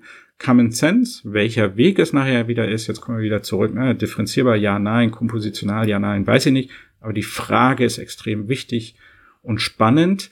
Und das geht ja sogar so weit, ist Hermeneutik formalisierbar? Also ich hoffe, ihr habt den Witz mitbekommen. Ja, also Max, du hast gelacht, ne? Also das ist ja ein Widerspruch an sich. Aber in die Richtung gehen wir im Grunde genommen dann, ne? Und das finde ich eine ganz spannende, da wird es noch viele Wellen geben. Mhm. Ja, ich hab, äh, musste nämlich auch dann im Kontext von Dali und wenn man über Kunst nachdenkt, ähm, an, an Gadamer und so denken, weil ich da zufälligerweise wieder ein bisschen mehr Podcasts zu angehört hatte weil es auch eine Denk, also ich habe sehr viel, also ich habe Philosophie studiert und ich habe halt fast ausschließlich mhm. die analytische Schule am Ende gemacht und habe mich mal wieder ein bisschen mit der Kontinentalphilosophie beschäftigt und das ist ganz interessant halt, weil es da ja schon so ähm, auch so Unterscheidungen gibt zwischen äh, System, irgendwelchen, ja, was man vielleicht Wissen und Verstehen nennen könnte oder so. Mhm. Und äh, Hermeneutik und sowas, also interessant, wie das mit äh, maschinellen Systemen halt irgendwie zusammenhängen könnte und ähm, auch natürlich mit, mit Regeln. Also diese Idee, dass ähm, Wissen halt häufig ja was produziert, wie in der Physik oder so, dass ich so Naturgesetze habe, aber dass ich ja, wenn ich ein Kunstwerk angucke oder Shakespeare lese, auch was lerne. Und wie, ähm, wie mhm. formalis formal formalisiert man das halt? Und also diesen, Pro was lerne ich da und wie, wie kann ich diesen Prozess formalisieren? Das ist auch eine spannende Frage. Ja, und, und auch dieses gewollt provozierende. Ne? Also bis jetzt sind wir ja immer noch bei Systemen, die irgendwie uns als Anstoß brauchen. Ich glaube, das ist auch, eine, also das ist in der dritten Welle nicht drin, weil wir eben, glaube ich, viel mehr erstmal darauf fokussieren, dass uns die, das wirklich sehr primitive immer noch Diener sind. Aber dann der nächste Schritt, ne? was, was, was brauchen wir denn jetzt, dass das System selber von sich aus kreativ wird, also produzierend? Also wenn man sich ähm, welches System war denn das? Es war nicht Palm, sondern, wie heißt das, Flamingo, glaube ich, ne? Mhm. Und wo sie jetzt gesagt haben, naja gut, also Witze generieren scheint immer noch schwierig zu sein. Also Witze, die auch witzig sind. Ähm, aber wir können plötzlich Witze erklären. Das war Palm. Palm. Ja, und ich fand das ganz spannend, mhm. weil ich glaube, also wir wissen alle, in dem Moment, wo ich einen Witz erkläre, ist es kein Witz mehr. Also ich fand das so eine schöne Metaebene. Und dass die Maschinen es immer noch nicht drauf haben, Witze zu generieren, ja, vielleicht ist das der neue Turing-Test. Und dann werden wir den irgendwann geschafft haben. Aber da fehlt noch ganz viel. Also die dritte Welle geht nicht alles an. Ja. Mhm. Immer bei unserem anderen Podcast lassen wir immer ähm, wir haben immer so eine lustige Sequenz am Anfang und haben angefangen, die von der Maschine generieren zu lassen. Und seitdem ist sie überhaupt nicht mehr lustig, was aber wiederum lustig ist. Ja, das ist. ist spannend. Ne? Wir kommen jetzt auf 1000 Meter Ebenen. Ja. Aber das ist total wichtig, weil ähm, also ich weiß zum Beispiel äh, eine, die äh, bei mir in Abschluss gemacht hat, also die Sophie äh, Jensch, die ist jetzt zum DLR gegangen, äh, nur zur zur DLR ist ja weiblich. Also mhm. Und ähm, die wollen das gerne haben, weil wenn es irgendwann mal längere Raumflüge geben sollte, dann wäre es doch mal gut, wenn das Raumschiff ein bisschen die Situation im Raumschiff versteht. Also sind die alle ein bisschen fröhlich gerade, sind die gut drauf, sind die schlecht mhm. drauf? Ne? Und das finde ich total spannend. Und das ist ganz nahe daran, Witze zu erzählen oder auch zu verstehen. Also ich glaube, ja, da gibt's Dinge, das finde ich unmenschlich, also da müssen wir nicht dran forschen, aber ich finde es total spannend, Systeme, die so ein bisschen, oh, oh, oh, hier ist aber gerade echt dicke Luft. Ja. Würde ich auch gut mhm. finden. Also da sind ganz viele spannende Sachen noch, die, die passieren müssen, wo ich eher sagen würde, es vierte oder fünfte Welle. Mhm. Was ich in dem Kontext auch noch interessant finde, weil ich glaube, Christian, du hattest das gesagt, dass eine Maschine aus sich heraus mhm. irgendwas tut. Da frage ich mich immer, also wann würde denn ein Mensch nur aus sich heraus etwas tun, ohne zuvor von anderen Menschen da beeinflusst zu sein, entweder weil es von ihnen gelernt hat oder weil es in seinen mhm. Genen hat oder was auch immer. Gro große Frage. Also deswegen heißt es ja im, Eng ja. im Englischen nicht Turing-Test, sondern Imitation Game. Vielleicht sind mhm. wir sehr stark imitierend nur. Hm, also ja. Fragezeichen. Hm, ich, ich würde auch sagen, dass man mit sogenannten Epsilon Improvements, also ich schaue euch, euch ein bisschen an, jetzt gehe ich zu Häschchen her, sag, lass uns einen ähnlichen Podcast machen, kann ich ziemlich gut mhm. dastehen. Mhm. Vielleicht kriege ich nicht so gut hin wie ihr, aber trotzdem könnte ich mich inspirieren lassen und nenne das halt Inspiration. Manchmal wird so salopp, mhm. ohne dass das mh, hm, auf China gemünzt sein soll, aber im, im asiatischen und insbesondere im, im, chinesischen Raum wird halt gesagt, naja, wenn ich jemanden kopiere, ist das die höchste Auszeichnung, weil ich kopiere nur Dinge, die ich mag. Wir sagen, nee, kopieren ist blöd, wir müssen immer was Originäres machen. Hm, keine Ahnung. Ähm, ich würde auch sagen, wieder zurück, wir hatten ja vorhin gesagt, vielleicht ist es nur der Durchschnitt, also ich, ich finde schon toll, wenn wir den Durchschnitt Menschen irgendwie erreichen können. Also von den Fähigkeiten abbilden können. Ja. Und vielleicht haben wir dann nicht die großen kreativen, normbrechenden, aus dem Rahmen fallenden Leute dabei. Und dann können wir uns darüber nochmal Gedanken machen. Also ich, ich wäre damit schon mal froh, wie man das macht. Keine Ahnung, ob der Mensch das macht. Vielleicht sollten wir da nochmal andere fragen ich, ich weiß es nicht. Ich finde es schwierig. Freie Wille weiß ich, dass der in der Philosophie, als auch in der Neurophilosophie, also auch in den Neurowissenschaften manchmal hinterfragt wird. Also so weit können wir auch schon gehen. Ne? Gibt es den überhaupt, den freien Willen? Hast du manchmal den Eindruck, dass man der äh, künstliche Intelligenz als Wissenschaft Fragen, so schwere Fragen stellt, wie ja. man sie in anderen Disziplinen vielleicht zum Teil auch stellt, aber die andere Disziplin auch noch ja. nicht beantworten können. Also ich denke jetzt auch diese ganze Erklärbarkeit von ja. Intelligenz, die du ja auch bei Menschen nicht hast. Also du weißt jetzt nicht genau, warum dein Gehirn jetzt gerade dieses Wort produziert. Und ich glaube, das liegt viel wieder mit der Angst zusammen, die wir besprochen hatten und dass wir diese Aufklärung mal vorantreiben sollten.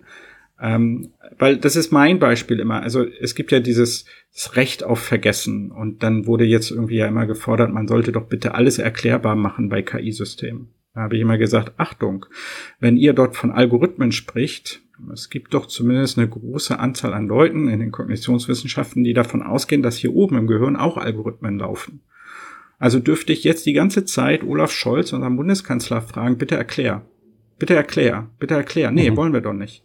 Also das macht ja gar keinen Sinn. Und, und was heißt, na ja gut, vielleicht wollen wir aktuell Paarerklärung, also okay, lassen wir jetzt mal die, die politische Dimension. Ja. Aber dann, was ist auch eine Erklärung? Also heißt das jetzt, dass ein autonom fahrendes Fahrzeug, hm, so wie jetzt von, wer war das, Mercedes, glaube ich, ne, Stufe 3, heißt das, dass wir jetzt für die Erklärung all die Daten vorhalten müssen? Äh, wollen wir das vom Datenschutz? Also ich, das sind immer so Fragen und ich sehe immer, dass Leute ganz, ich bin mittlerweile der Meinung sehr bewusst, eindimensional gewisse Fragen stellen. Weil sie haben Angst vor KI, sie wollen das vielleicht nicht und deswegen wird dann gesagt, ja, aber ihr könnt ja nicht. Oder das ist doch schwierig oder, ne?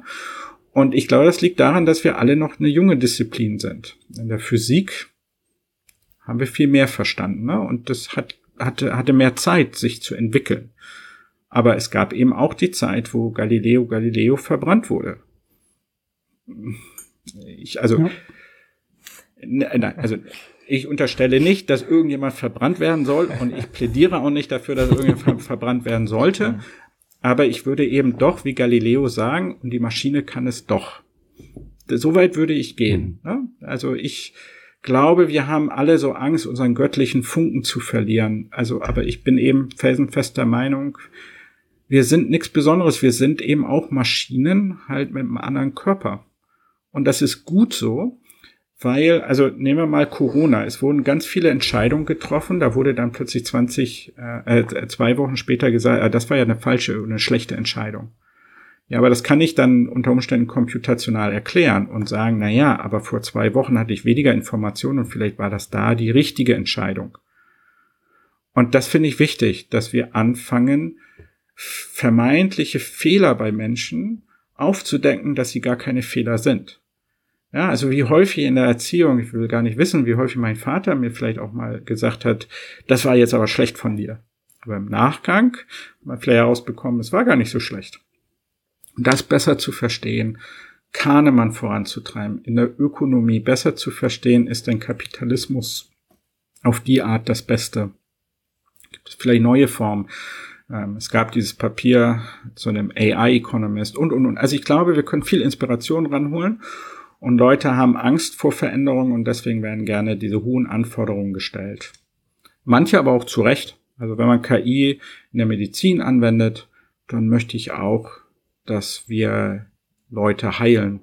Das ist, glaube ich, aber normal. Mhm. Also das muss ich doch jetzt nicht speziell fordern von KI, sondern es sollte jedes medizinische Produkt sicherstellen. Mhm. Manchmal denke ich auch, wenn die Disziplin vielleicht doch nicht künstliche Intelligenz heißen würde, sondern Machine Learning, wird einige sehr schwierige Fragen. Ja, aber Machine Learning funktioniert halt nicht. Vielleicht können wir ja einen neuen Begriff finden. Ja. Das finde ich ja voll in Ordnung. Oder irgendwie anders, ähm, ja.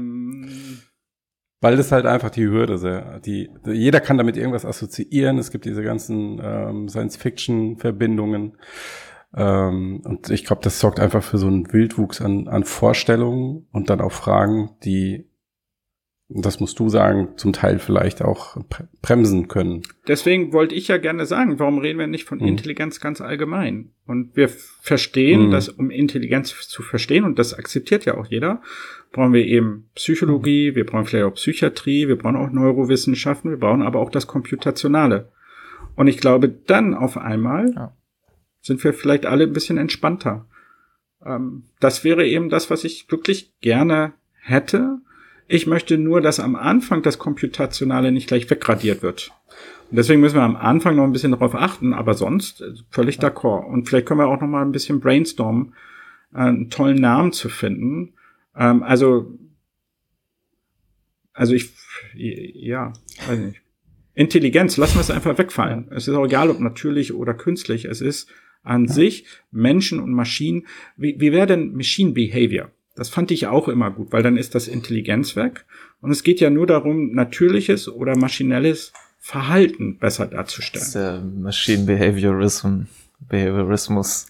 Da muss ah, okay, da kommt der ja. Philosoph. ja, ja, ja. Äh, Nee, nee, also ich möchte schon über Behaviorism ja. hinaus. Ja, aber ich denke, das ist auch, das, äh, das finde ich ein, äh, einen wichtigen Punkt auch. Und ich denke, man sieht auch, es gab, gibt ja jetzt so seit zwei Jahren immer mal wieder Paper, wo auch so Transformer-Modelle benutzt werden, um das Gehirn zu untersuchen und so zu vergleichen, wie sozusagen vielleicht das menschliche Gehirn Wörter mhm. vorhersagt und so weiter und so fort. Da gibt's so, denke ich, auch schon so einen gewissen, eine gewisse Entwicklung, dass halt in der Wissenschaft das so zusammenwächst. Und das aber wir, ja, aber genau dort brauchen wir noch mehr, weil die anderen Disziplinen können normativ uns was vorgeben, ne? Und es muss nicht alles ein Transformer-Modell ja. sein. Und genau das mal, also wir haben ja in Hessen äh, nicht nur Hessian AI und dort das, das Clusterprojekt The Third Wave of AI, sondern wir haben auch The Adaptive Mind. Und da bin ich auch Mitglied. Bei, bei uns ist das Konstantin Rotkopf hauptsächlich getrieben, aber dort geht es genau darum, Kognitionswissenschaften voranzutreiben und das computationale Verständnis, sorry, ähm, um ach, zum Beispiel Schizophrenie, mhm. aber auch wie, wie werden, wie wird Motorik und das Visuelle zusammengeführt beim Menschen. Und wenn man sich das dort anschaut, dann ist dort genau, dass einige sagen, ja, total toll, Transformer, und jetzt kann ich zeigen, ähnliche Korrelationen beim Menschen. Und dann gibt es dort aber eben auch Kollegen, die sagen, ja, aber was lerne ich denn jetzt da draus? Und wir wollen doch lernen. Also, und dann entsteht plötzlich wieder die nächste Frage und dieser Austausch, aber eben immer von beiden Seiten, nicht nur Einbahnstraße, genau den Ich glaube, der ist wichtig in ja. der Zukunft. Ja, da hatte ich ziemlich so, da, da muss ich nämlich auch denken, weil ich habe da ein Paper gelesen. Ich hatte schon mal vor zwei Jahren oder so tauchte das so auf, dass da mit, mit irgendwie menschliche Vorhersagefähigkeit mhm. untersucht wurden. Aber das letzte Paper, was ich gelesen habe, hat dann quasi so Sachen, so Variablen quasi verändert und mhm. auch Rückschlüsse darauf gezogen, wie dann im Umkehrschluss vielleicht ähm, in Zukunft Machine Learning Systeme bessere Vorhersagen treffen können und so analysiert das da scheint genau. auf semantischer Ebene das menschliche Gehirn deutlich bessere Vorhersagen trifft, als jetzt nur ein einzelnes Wort oder so. Ja. Ja, das finden wir eben auch spannend, haben deswegen so einen sogenannten Löwe-Schwerpunkt, also nochmal ein anderes Projekt, äh, das wir Whitebox genannt haben, wo wir genau gesagt haben, Mensch, also äh, menschliches Verhalten zu verstehen ist doch genauso schwierig wie maschinelles Verhalten, weil also das Gehirn ist eher noch komplexer als jeder Transformer und können wir jetzt Ideen von Explainable AI benutzen, um dort wiederum besseres Verständnis herauszubekommen.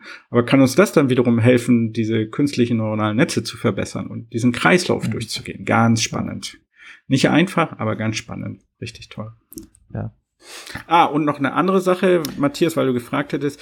Ich glaube, ein großes mhm. Themengebiet ist Kausalität. Ähm, und das kann man jetzt diskutieren, ob durch Reasoning das in der dritten Welle schon direkt verankert ist oder nicht. Aber ich meine, Kausalität ist ein, ein Überthema. Das ist eines der wissenschaftlichen Themen überhaupt. Ähm, das müssen wir auch noch irgendwie noch stärker vorantreiben. Mhm. Und wenn wir jetzt Zuhörerinnen und Zuhörer haben, die sagen, okay, ich möchte dabei helfen, das voranzutreiben, mhm. oder ich interessiere mich für das, was äh, Christian ich finde das gut, was er sagt und was er macht. Oder ich gehe auf die Webseite von Hashin AI. Wie könnte da jemand sich beteiligen, mitdenken, ja. mitmachen? Erster Punkt ist wahrscheinlich eine E-Mail schicken, damit wir einfach in Kontakt kommen. Mhm.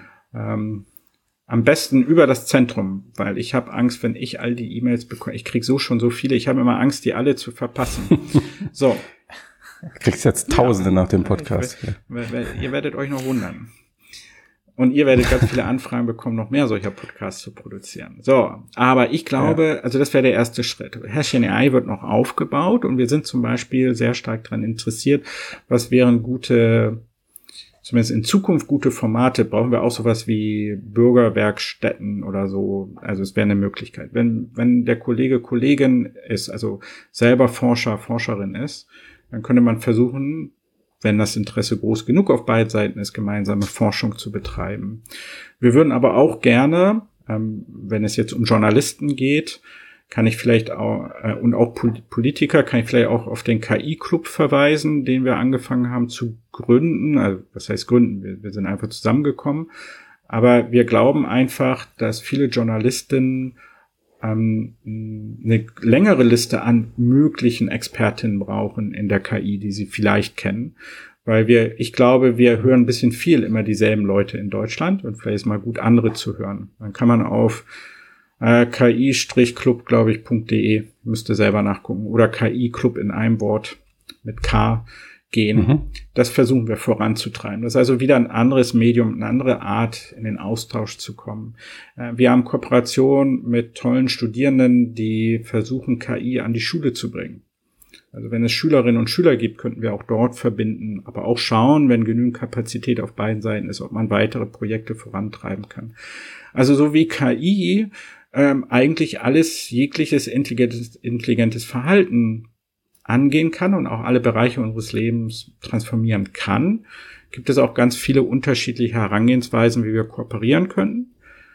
Kurzer Hinweis nur, äh, wir bauen immer noch dieses Zentrum auf, also ähm, auch nicht von vornherein zu viel verlangen. Aber wir, ich kann nur versprechen, wir versuchen sehr, sehr gerne zu helfen und als auch zu profitieren. Wenn man zu viel Geld hat, da kriegen wir garantiert eine Lösung hin, die wir dann gerne mit der Lösung der anderen Probleme kombinieren. Also ich. Da kriegen gut. wir auch eine Lösung hin. Das ist bitte gerne. Ich bitte hier zuerst anfangen, ich leite es dann weiter. Ich danke, ich schicke dann die Kontodaten. Ne? Alles klar. Und vielleicht, wenn du nochmal 20 Jahre zurückdenkst, als mhm. du in das, oder da warst du ja schon, äh, mhm. aber auch als du angefangen hast zu studieren, wie du ja, dich da oh, gefühlt super. hast, ähm, was würdest du Beste Gefühl. Was würdest du jungen Menschen raten, die jetzt gerade am Anfang ihres Studiums ja. stehen und überlegen, das ist interessant, ich will da was ja. machen? Also ich glaube erstmal, jeder sollte, ganz unabhängig davon, der geht es auch nicht um KI, aber ich glaube, jeder sollte ein bisschen programmieren können. Also das, das sollten wir wirklich mittlerweile mhm. verstanden haben.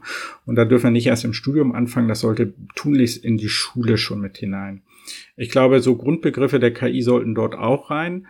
So, wenn man, man mehr KI machen möchte, ähm, keine Scheu, ähm, einfach auf entsprechende Studiengänge oder in entsprechende Vorlesungen gehen. Ähm, das Tolle ist, dass man aber ganz viele Kurse auch online findet. Also vielleicht manchmal, es gibt immer zwei Dimensionen. Das eine ist das eigene Wissen. Ich glaube, da gibt es so tolle Vorlesungen von Andrew Inc., von, von so vielen äh, Elements of AI, überall einfach mal reingucken. Ähm, ich bin ja auch ein bisschen beim KI-Campus involviert. Das ist eine Plattform in Deutschland, wo man verschiedene KI-Kurse online findet, die auch online gehalten werden. Kann man sich also informieren. Und wenn man dann später für den Job, für die Promotion eine Bestätigung braucht, dann müsste man eben doch vielleicht anfangen, genuin zumindest Informatik zu studieren. Dann ist man wirklich auf dem richtigen Weg. Aber ich glaube, das wird auch die Grenzen alles gerade ein bisschen durchlässiger. Wenn man mich fragt, ich glaube, wir müssen mal aufhören, wie in Deutschland immer zu denken, es kommt darauf an, dass man den Abschluss in KI hat. Sondern es geht darum, dass man das Wissen hat und dass es auch diese Quereinsteiger daher gibt. Deswegen einfach, einfach machen und durch Taten überzeugen, wenn es möglich ist. Ist natürlich immer sehr einfach zu sagen, ist nicht alles einfach. Aber wie gesagt, es gibt verschiedene, also entweder man studiert Informatik mit Spezialisierung KI oder aber man guckt mal beim KI-Campus rein oder in der Schule schon mal ein bisschen früher, wenn man einfach sich mal informieren will. In einfacher Sprache gibt es sicherlich auch andere Bücher, äh, aber wir haben ein Buch mit Studierenden geschrieben, wo es ähm, um, darum geht, so maschinelles Lernen ein bisschen einfach darzustellen. Ähm, gerne reingucken, also wie Maschinen, wie Maschinen lernen. Es gibt von der Ute Schmidt ähm, ein Buch, KI für Dummies. Also für Dummies gibt's ja als Serie äh, ne? und jetzt hat sie es für KI gemacht.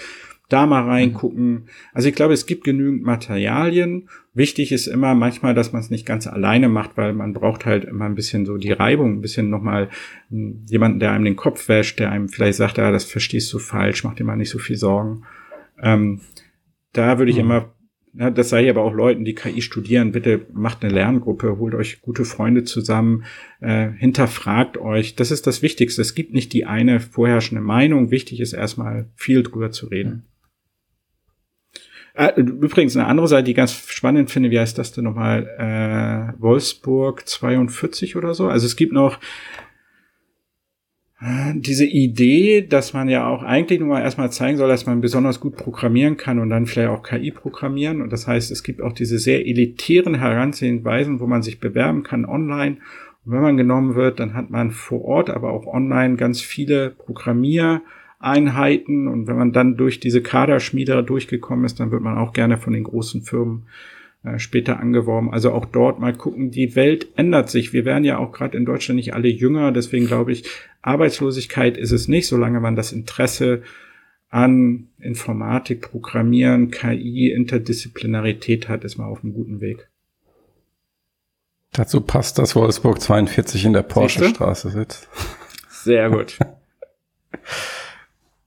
okay, ähm, einfach machen durch Taten überzeugen, finde ich, ist ein schönes Schlusswort.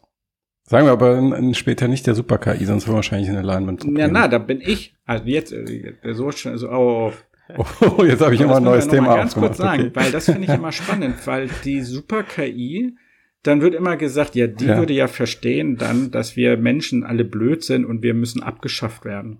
Und ich empfinde immer das eine ja. Projektion.